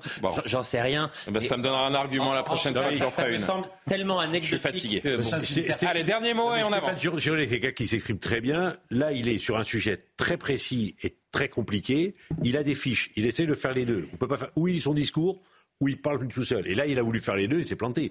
Je pense qu'il il va vite retenir la leçon parce qu'il est capable. Il y a quelqu'un qui a écrit un discours et qui va peut-être euh, aller voir ailleurs si, ah, euh, si non, parce que dans les prochains jours. fondamental. Mais peut-être lui, la vie. Non, mais il lisait, peut-être est-il dyslexique aussi. Ça peut arriver. Ça n'empêche pas d'être intelligent. Et c'est exactement ce que j'ai dit il y a deux minutes. Il s'exprime correctement. Allez, on avance. Il sera jugé sur ses actes. Exactement. Mais je pense que demain, Emmanuel Macron, avec son discours, ça va faire du bien un peu de détourner l'attention. Oui, vous avez raison. Pour Madame Oudéa Castera aussi. Et ça, je pense qu'il doit reprendre la main. Jordan Bardella a présenté, Johan Usaï, ses voeux euh, à la presse ce matin. L'occasion pour lui de commenter l'actualité politique, de mettre le cap sur les euh, prochaines échéances électorales. On en parle énormément. Le mmh. président du RN a notamment une cible en tête. C'était assez flagrant dans ses propos que vous nous rapportez. Donc. Oui, et cette cible, ce sont des électeurs très convoités, des électeurs qui peuvent faire basculer la prochaine élection présidentielle. Sans eux, impossible pour le Rassemblement national d'espérer l'emporter en 2027. Alors ils se sont répartis les rôles. Marine Le Pen s'adresse aux classes populaire et Jordan Bardella a pour objectif de séduire les classes supérieures et les retraités. Pour faire simple, les électeurs de droite, ceux des républicains. Écoutez Jordan Bardella. J'appelle l'ensemble des, adhérents, des militants, des électeurs euh, proches des républicains euh, qui ne souhaitent pas se ranger derrière euh, Emmanuel Macron et le bilan qui est le sien à venir travailler à nos côtés Je pense que les républicains n'ont pas d'autre issue que de se scinder en deux. Euh, je crois que ce mouvement politique est aujourd'hui devenu euh, un syndicat d'élus sans incarnation ni projet pour le pays. Et je crois que ça désespère sans doute beaucoup d'électeurs orphelins euh, qui ont pu voter pour Nicolas Sarkozy en 2007, pour François Fillon en 2017. Il y a des gros alors cette fois, le message est direct. L'appel lancé euh, aux électeurs déçus par les républicains est, sans ambiguïté, mais il est parfois plus subtil lors comme lors pardon, il est parfois plus subtil comme lors de sa vidéo de. C'est le, c'est celui qui a écrit le discours de Stéphane Séjourné qui vous a écrit le vôtre.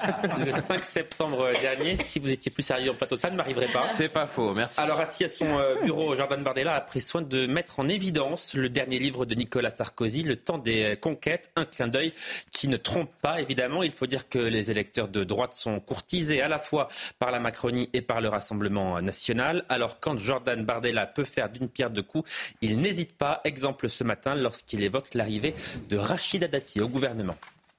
Ce remaniement ne nous réserve pas de grandes surprises, à l'exception peut-être de Rachida Dati nommée ministre de la Culture. C'est, je crois, la même Rachida Dati qui s'indignait que le parti présidentiel soit un parti de traîtres de gauche et de traîtres de droite. Elle illustre à merveille la force de conviction et la loyauté d'une droite soluble dans le macronisme et dont les électeurs constatent chaque jour la lente dissolution dans l'acide du pouvoir. Alors Jordan Bardella affirme également que le Rassemblement national nourrit l'ambition de faire des élections euh, européennes du 9 juin prochain l'acte 1 de l'acte de résistance de l'espérance, dit-il. Euh, alors si pour l'instant euh, sa victoire ne semble faire aucun doute, l'acte 2 de la résistance serait une victoire en 2027 et ceux notamment qui peuvent faire basculer cette élection, ceux qui décideront ou non de cette victoire, ce sont ces électeurs de droite, à supposer évidemment que leur candidat n'y soit pas présent, ce qui, au moment où nous parlons, relèverait du miracle.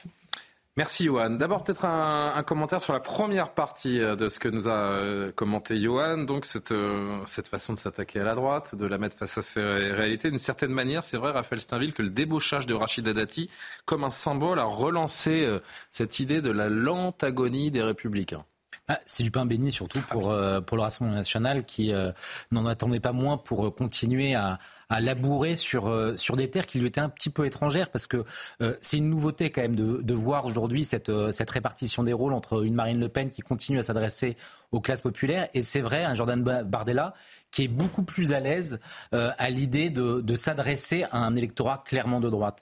Et donc ça, c'est, c'est quelque chose qui, qu'il fait assez bien. Mais Marine Le Pen, aujourd'hui, c'est la droite populaire et républicaine. Où est-ce qu'on situe le Rassemblement national par rapport à la droite? Je pense que d'ailleurs, Marine Le Pen l'a, l'a dit répété depuis des années. Elle ne croit pas euh, trop euh, à cette, euh, cette idée de la droite et de la gauche. Elle, elle est clairement dans un, dans un, elle, s'adresse. Son père non plus. Hein, elle s'adresse aux patriotes, qu'ils soient de, de, gauche ou de droite. mais ces, ces catégories, ces, ces, ces, vieux schémas pour elle sont, sont obsolètes. mais on sent chez, chez Jordan Bardella finalement ce souci quand même de, de, de répondre au, oui, à cet électorat de droite.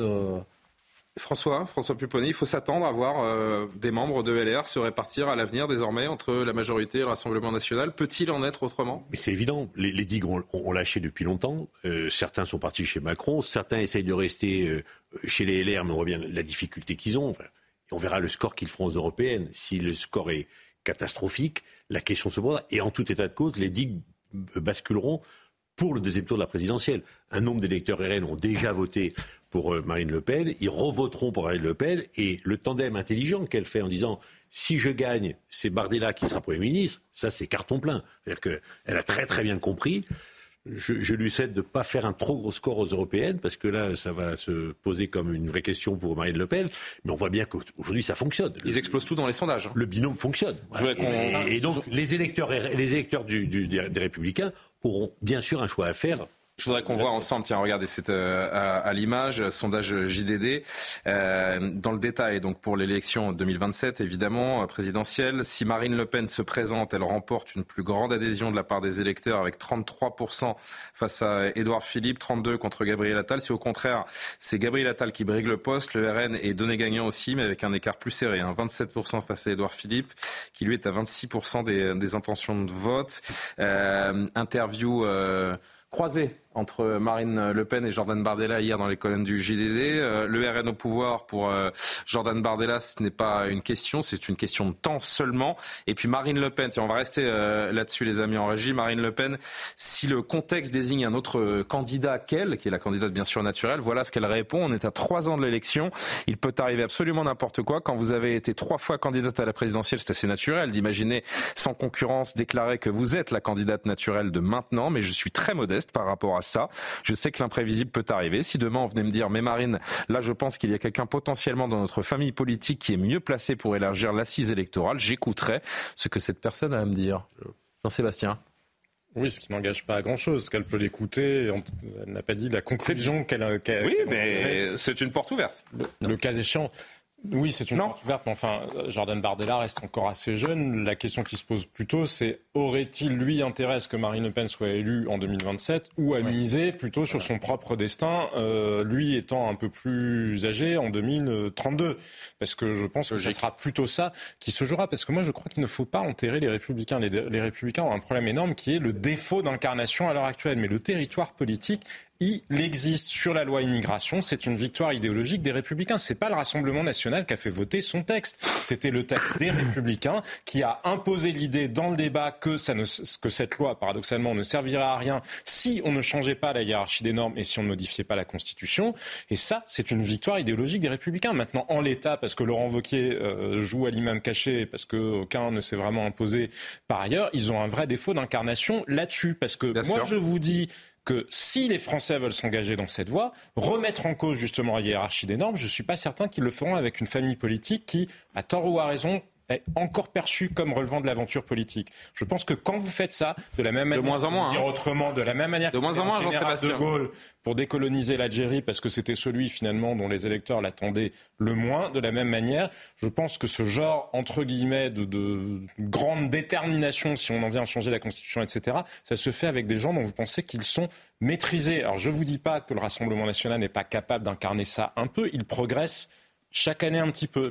les gens veulent des lignes politiques explicites. Et les républicains gardent un certain nombre d'atouts de ce point de vue-là à l'énorme bémol près qu'ils n'ont pas la figure du présidentiable sur le marché. Les gens veulent des lignes politiques explicites et en fait, euh, bah, le RN euh, l'incarne plus que les autres, du moins en ce moment. Non, mais au-delà des républicains, je pense qu'il y a un parti et une personnalité qui, qui nuit un peu cette euh, montée de Jordan Bardella et ce nouveau positionnement. Je pense que c'est Reconquête et Éric Zemmour qui, justement, lui, je pense, voulait, si vous voulez, prendre l'aile droite des républicains qui a fait son tandem avec Marion Maréchal justement pour les européennes, et là qui se retrouve un peu court-circuité ah, justement. Bah euh, avec euh, Jordan Bardella qui arrive à conquérir cet électorat-là euh, à droite. Johan, un, dernier mot, c'est que Marine Le Pen, elle, elle obsède jour et nuit le, camp macroniste. J'exagère si je dis ça. Ils la craignent et dans tous les sondages, c'est la première chose qu'ils regardent, c'est où est Marine Le Pen. Et pendant trois ans et demi, d'ailleurs, ce remaniement en est peut-être un début d'illustration. Il va être question de trouver le ou la candidate qui va pouvoir rivaliser. Mais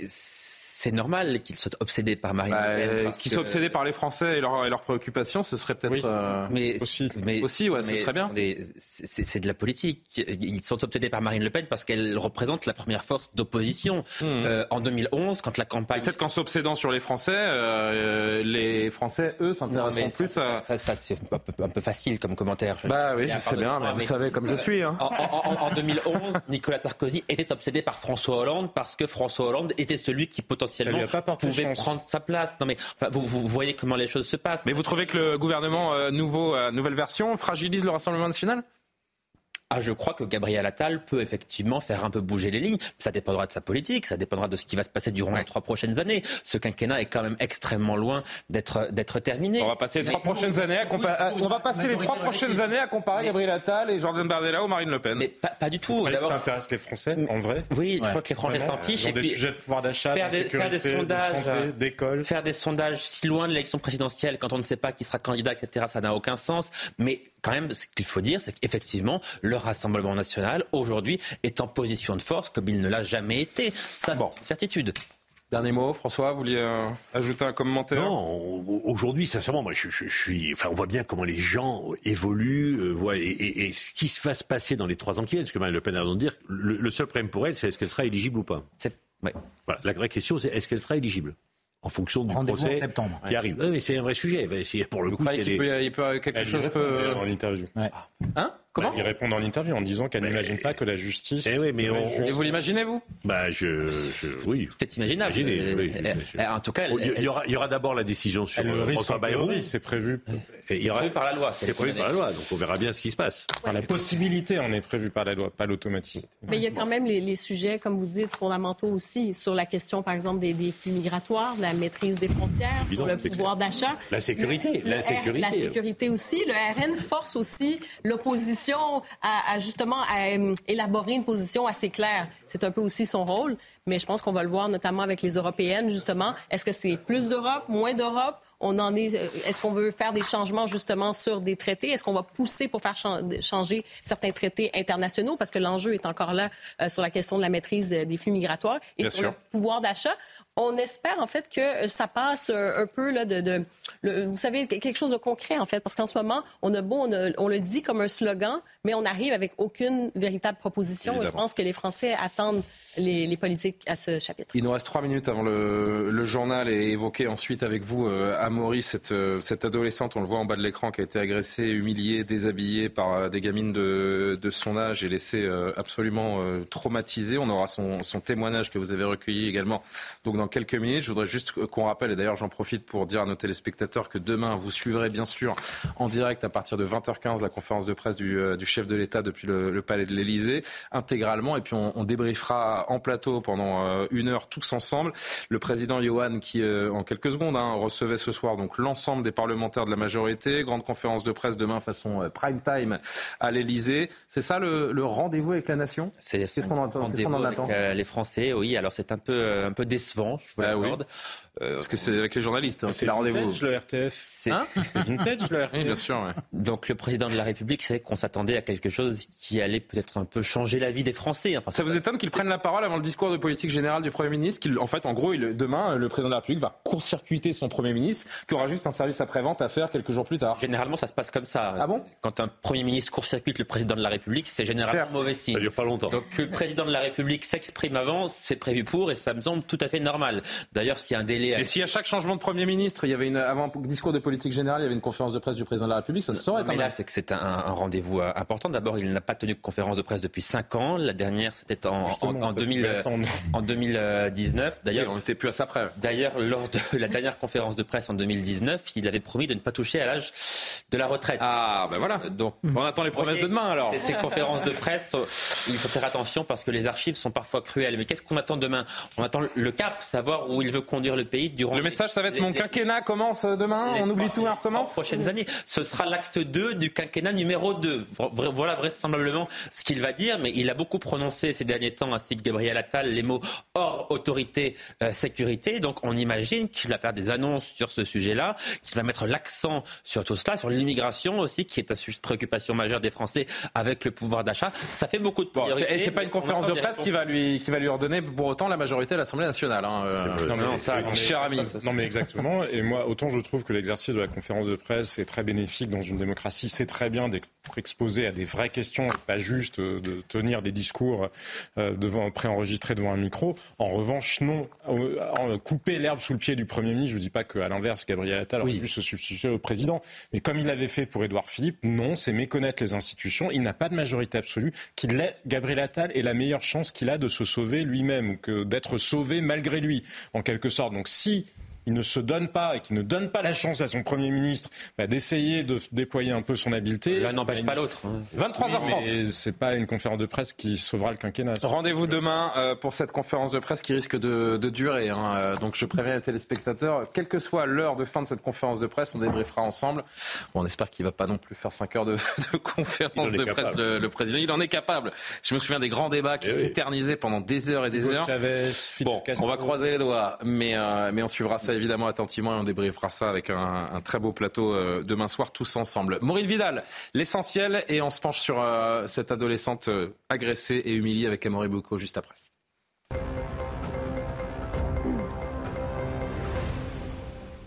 François-Xavier Bellamy serait la tête de liste de LR aux européennes de juin. Une annonce officielle du patron républicain Éric Ciotti, le présentant comme un homme de conviction, de valeur, de travail et d'expérience. François-Xavier Bellamy a réagi en exprimant sa reconnaissance au patron de LR et en s'engageant à tout donner lors d'un scrutin.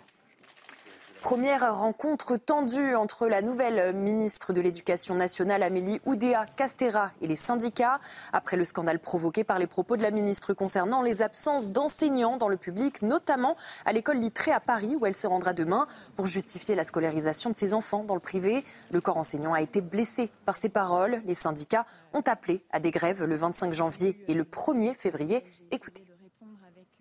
Je ne sais pas si on a euh, déjà démarré aussi mal une prise de fonction en tant que ministre de l'Éducation nationale. Euh, le fossé qu'il y a entre euh, le ministère et les agents du service public qui est déjà existant. Hein. Il y a une grande défiance vis-à-vis de l'institution. Il y a un manque de reconnaissance qui est quelque chose de structurel, de profond. elle l'a aggravé, elle l'a confirmé une femme tuée dans un attentat à la voiture bélier en Israël et 17 blessés dans la ville de Ra'anana. Deux Français figurent parmi les blessés selon le Quai d'Orsay. Les deux auteurs de l'attaque de nationalité palestinienne sont arrivés illégalement sur le territoire en provenance de Cisjordanie. Ils auraient alors volé une voiture puis foncé sur des passants de la ville. Maureen Vidal, merci euh, pour euh, tout.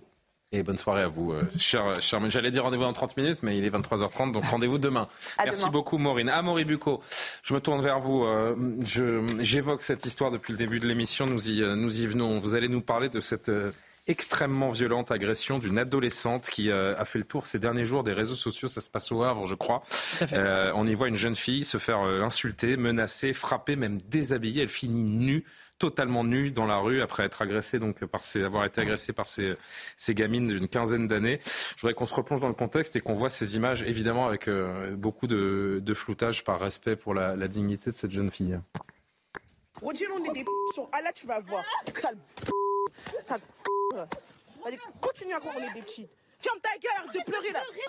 T'as vu T'as vu si j'entends Si j'entends t'as porté plainte sur le corps de la mec, je vais b***** la mec. Pousse ta gueule encore. Ouvre-la. Et voilà, encore une fois, j'entends que t'as parlé de moi. Encore une fois. Si j'entends Si j'entends. Regarde une fois avec moi, tu vas voir ce que je vais te faire, t'as compris on entendra cette pauvre victime dans un instant. Vous avez pu la joindre aujourd'hui euh, à Maury. Quatre jeunes filles mises en cause donc, dans cette agression ont été interpellées ce matin. C'est aussi pour ça qu'on en parle. Ce sont les dernières informations que vous avez de sources policières. Ce soir, en exclusivité, donc, vous avez pu joindre cette euh, victime qui a accepté de se livrer. D'abord, euh, qu'est-ce que vous pouvez nous dire de ce qu'on sait des faits avant qu'on l'entende? Alors d'abord, la date des faits, hein, c'était le 9 janvier, donc mardi de la semaine dernière, vers 17h30 au Havre, dans le secteur de la place Génère. Alors la vidéo qu'on vient de voir, c'est qu'un fragment de l'agression il y a d'autres séquences. Effectivement, on voit la, victime à moitié nue, en, en sous-vêtements. Il faut savoir que l'agression a duré environ une heure. C'est extrêmement ah long. Euh, la victime a porté plainte le lendemain avec sa mère. Elle s'est vue attribuer sept jours d'ITT. Vous allez voir cette photo hein, de son visage après l'agression. Elle est franchement méconnaissable et j'ai pu effectivement échanger euh, avec elle ce soir. Alors je vous la présente rapidement. Cette jeune fille, elle a 15 ans, elle est scolarisée en seconde dans un lycée public du Havre. Et sur les circonstances de l'agression, elle raconte que quelques jours plus tôt, avant l'agression, elle a envoyé un message privé sur les réseaux sociaux à un garçon dans lequel, dans ce message, eh bien, elle insulte un groupe de jeunes filles qu'elle connaît de vue, mais qui ne sont pas dans son ah Sauf que ces insultes, si vous voulez, n'avaient pas vocation à être répétées. C'est un message privé, mais eh bien, elles sont parvenues aux oreilles de ce groupe de filles, et ces jeunes filles sont donc venues la chercher mardi dernier à la sortie des cours pour se venger et la violenter pendant plus d'une heure. Écoutez justement son témoignage. Alors quand je suis sortie du lycée, déjà euh, j'allais euh, à l'arrêt de bus. Après euh, j'ai vu trois filles avec leur capuche devant moi. Je me suis, en fait, je me suis dit c'était pour moi. En fait, je sentais que c'était pour moi. Bon, après j'ai pas calculé, j'ai été au bus et derrière moi ils m'ont tiré mon sac à dos et tout, ils m'ont dit viens là, toi tu me traites de pute et tout. En fait, je savais pas qu'ils allaient me faire tout ça. Après, du coup, ils m'ont dit viens, euh... bah, viens, genre suis-nous. Du coup, moi, je les ai suivis parce que je sais pas pourquoi. En fait, je savais pas qu'ils allaient me faire tout ça. Du coup, euh... en fait, je pensais qu'il y avait qu'une fille qui allait me taper. Au final, ils m'ont tapé eux quatre. Sur le moment, j'avais pas d'émotion. Et oui, j'avais compris qu'ils allaient me taper parce qu'ils me l'avaient dit. Mais j'ai quand même été parce que je me suis dit que dans tous les cas, j'allais les revoir et tout. Et dans tous les cas que je parte ou pas, bah voilà. Et du coup, je les ai suivis parce que, bah, comme je disais, je, savais très bien que ça allait me revoir un jour et qu'ils allaient me taper, quoi. Et oui, j'y repense tous les jours. je suis parano même dans la rue et tout. Je me, je me dis, euh, même si là je me sens en sécurité, bah, j'y repense tout le temps, tout le temps. Ce qui est frappant, euh, c'est, euh, on a évidemment à la demande de cette jeune fille euh, trafiqué sa, voix, chacun l'aura compris. Ce qui est frappant, c'est cette espèce de résignation face à une telle violence. on peut espérer que justice se fasse. quatre des agresseurs, agresseuses, ça n'existe pas. Hein, d'accord. Des agresseurs ont été interpellés. C'est, c'est ça. Je vais faire une séjournée. Ouais. Eh. Comme on dit, on va, ça va devenir un gimmick. Oui, Amaury. Effectivement, on a trafiqué. Et je ravale mon sourire parce qu'il n'y a rien de, drôle là-dedans. Ce qu'elle dit, peut-être que certains spectateurs n'ont pas bien entendu. Oui, et on s'en excuse. Ce qui est terrible, c'est qu'elle raconte la résignation. C'est-à-dire qu'elle les a vus venir à la sortie de son école et elle s'est dit, elle savait qu'elle venait pour elle pour la frapper. Elle s'est dit, il y en a peut-être une qui va me frapper. Mais j'y vais parce que de toute façon, si j'y vais pas, elles vont me revoir une prochaine fois et de toute façon, je me ferai frapper. Donc j'y vais. Et donc il y a cette espèce de résignation qui est assez terrible. Alors les cinq jeunes filles, en fait, il y a, il y a en tout cinq jeunes filles âgées de 15 à 16 ans qui ont été identifiées. Quatre d'entre elles ont effectivement été interpellées ce matin pour être placées en garde à vue et entendues par les enquêteurs. Alors, elles vont probablement être poursuivies, si vous voulez, pour à la fois les violences, bien sûr, mais aggravées par le fait qu'elles, plusieurs circonstances, le fait qu'elles soient en réunion, mais le, fait aussi d'avoir filmé la scène et de l'avoir diffusée partout sur les réseaux sociaux, ce qui est assez difficile, évidemment, pour la victime de vivre avec ça. Merci beaucoup, euh, Amaury. Euh, c'est fou. C'est fou. cette photo euh, en temps réel de la société, elle fait froid dans le dos. Euh, c'est pas faute d'enchaîner ce, type de fait divers et de, voir qu'à chaque fois un cap est franchi. Mais qu'est-ce qu'on a raté, François Pupponi, pour obtenir une génération de jeunes qui est en train totalement de nous échapper? On a, on a raté beaucoup de choses. Mais ce qui est terrible, c'est qu'il y a les agresseurs et il y a les agressés. Et les agressés, effectivement, c'est la résignation.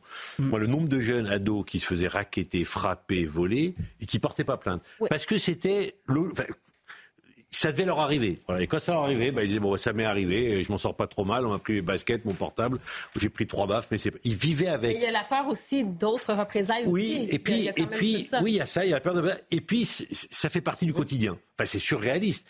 Ils, ils, intègrent le fait qu'ils vont être agressés. Enfin, c'est inimaginable. Donc, on a loupé toute une partie de notre éducation auprès d'une partie de la jeunesse.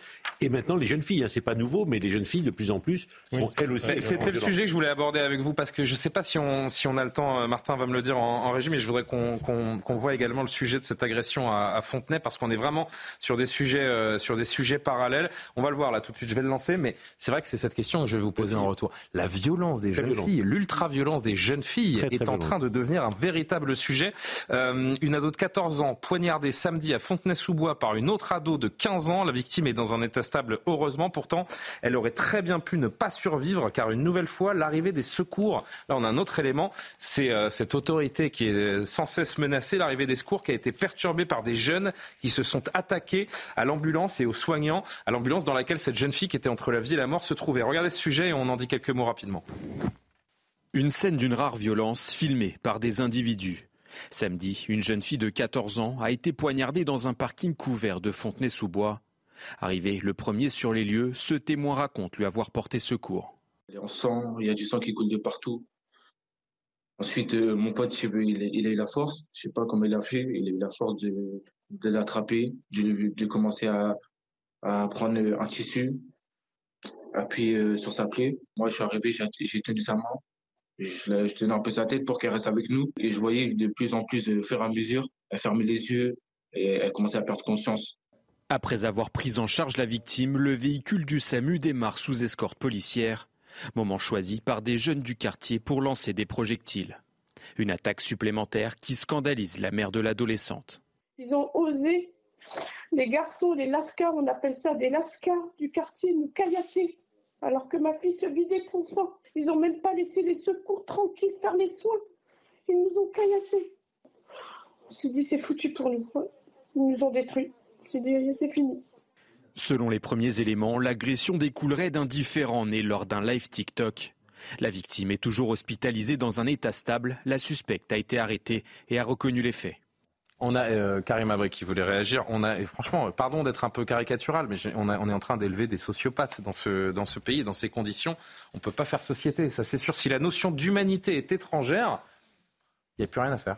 Ben moi, je m'inquiète vraiment non seulement de, la santé mentale de certains jeunes, je m'inquiète de l'éducation qui est donnée à certains jeunes aussi, parce que je serais curieuse de voir aussi le, milieu euh, familial, milieu d'éducation. Il y a quelque chose effectivement qui a été raté. Et moi, ce qui me frappe et ce qui me choque, c'est le détachement par rapport à leurs propres actes. En fait, quand vous filmez, c'est que vous êtes capable de vous détacher. Il n'y a plus d'émotion, en fait. Vous voyez. Évidemment, évidemment parce qu'on ne diffuse pas cette vidéo, mais elle existe et on voit cette, euh, cette, jeune fille euh, donc euh, se, se battre avec une autre gamine qui a ce couteau dans la main et qui la poignarde. Et quand je parle de santé mentale, ce n'est pas pour déresponsabiliser, mais c'est pour montrer à quel point il y a un détachement justement avec juste des notions de base, de bien, de mal. On est vraiment dans, dans complètement une déconnexion. Je pense qu'il y a une partie de la jeunesse en ce moment qui vraiment s'enlise dans une violence extrême. On en voit maintenant, vous avez parlé des jeunes filles, effectivement, bon, ça a toujours existé un peu, mais à ce point-là... mais il y a un moment, il faut appliquer la loi. il y a un moment, il faut appliquer la loi. Euh, si vous faites des guet-apens à des représentants de l'autorité, c'est les assises. Et puis, point barre. Hein, euh. Non, mais il y a ça, mais sur, sur, là, là, il y a quelque chose qui dépasse un peu la question du bien et du mal. C'est qu'elles appliquent une espèce de code d'honneur oui, c'est vrai. Elles, se sentent agressées parce que la, parce que la jeune fille et que c'est ça, c'est-à-dire que ça, ça n'est pas la civilité française. Appelons un chat un chat. du séparatisme. Selon la loi de l'honneur et la loi euh, du talion en quelque sorte, ça n'est pas la civilité française. Donc c'est ça aussi. Alors évidemment que tous les gens qui peuvent être d'origine étrangère, euh, loin ne se comportent pas comme ça, loin de là. Mais ça n'empêche pas qu'on a aussi par défaut d'exigence vis-à-vis de l'intégration laissé s'installer ça aussi avec une bonne dose de paternalisme, voire de racisme racisme inconscient en disant bah, après tout, euh, ce sont des différences culturelles et fermons les yeux et acceptons. J'ai Martin Mazur dans l'oreille qui me rappelle que euh, après avoir visionné cette vidéo, ce qu'on entend au moment où la gamine est poignardée, c'est les jeunes autour qui font ah, elle l'a planté, elle l'a planté, qui sont un peu euh, euphoriques, ils sont un peu euphoriques de ce qui se passe. Ce sont les jeux du cirque. Dans une excitation. C'est les jeux du cirque. Mais ils, assistent à un assassinat. Il n'y a pas de hurlement, il n'y a pas de, ah, stupeur, de sidération,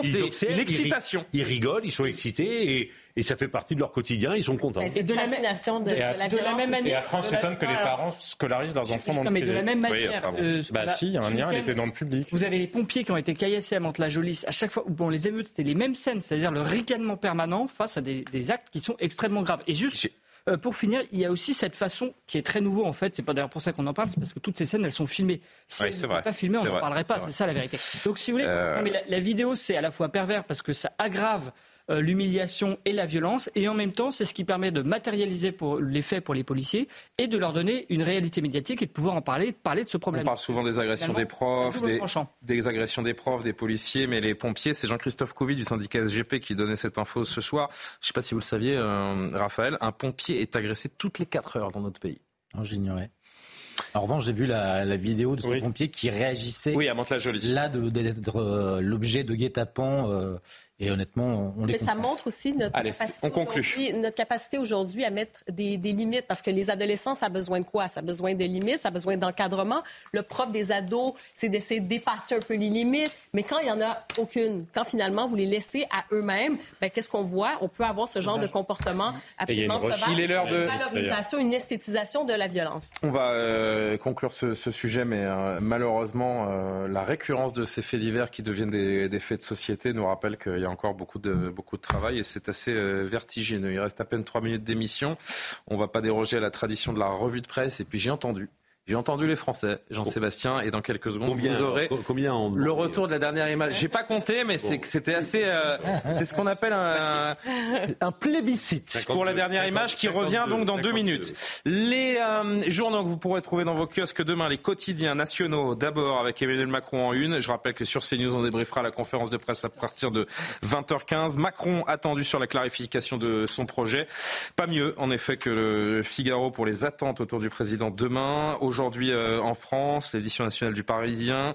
C'est la guerre entre Israël et euh, Hamas, mais 100 jours au front. C'est un réserviste de Tsahal qui a repris du service après le 7 octobre, de passage à Paris, qui témoigne pour le, pour le Parisien. On parle évidemment de l'île de la Réunion. Reportage dans l'œil du cyclone dans les colonnes d'aujourd'hui en France. Les échos, l'Allemagne en plein doute avec un PIB notamment qui s'est replié de 0,3% en 2023. Une exception au sein du G7. La presse régionale, la Réunion à la une de Ouest France, toujours confinée après le cyclone. Le ministre de l'Agriculture qui fait le point également dans, les colonnes de, de Ouest France. Et puis pour finir avec les quotidiens régionaux, on va, voir la Provence. Et oui, évidemment, qu'attendre euh, d'autres Le trafic de drogue à Marseille, la traque des tueurs. Début juin, une équipe de la BRI découvre que les trafiquants qu'elle surveille sont en fait des tueurs qui viennent d'ouvrir le feu sur un automobiliste dans le quartier de l'Estac. Voilà pour euh, les unes. Qu'est-ce qu'il y a d'autre euh, de plus réjouissant? Je vois rien de plus réjouissant. Euh, si, une grande fête populaire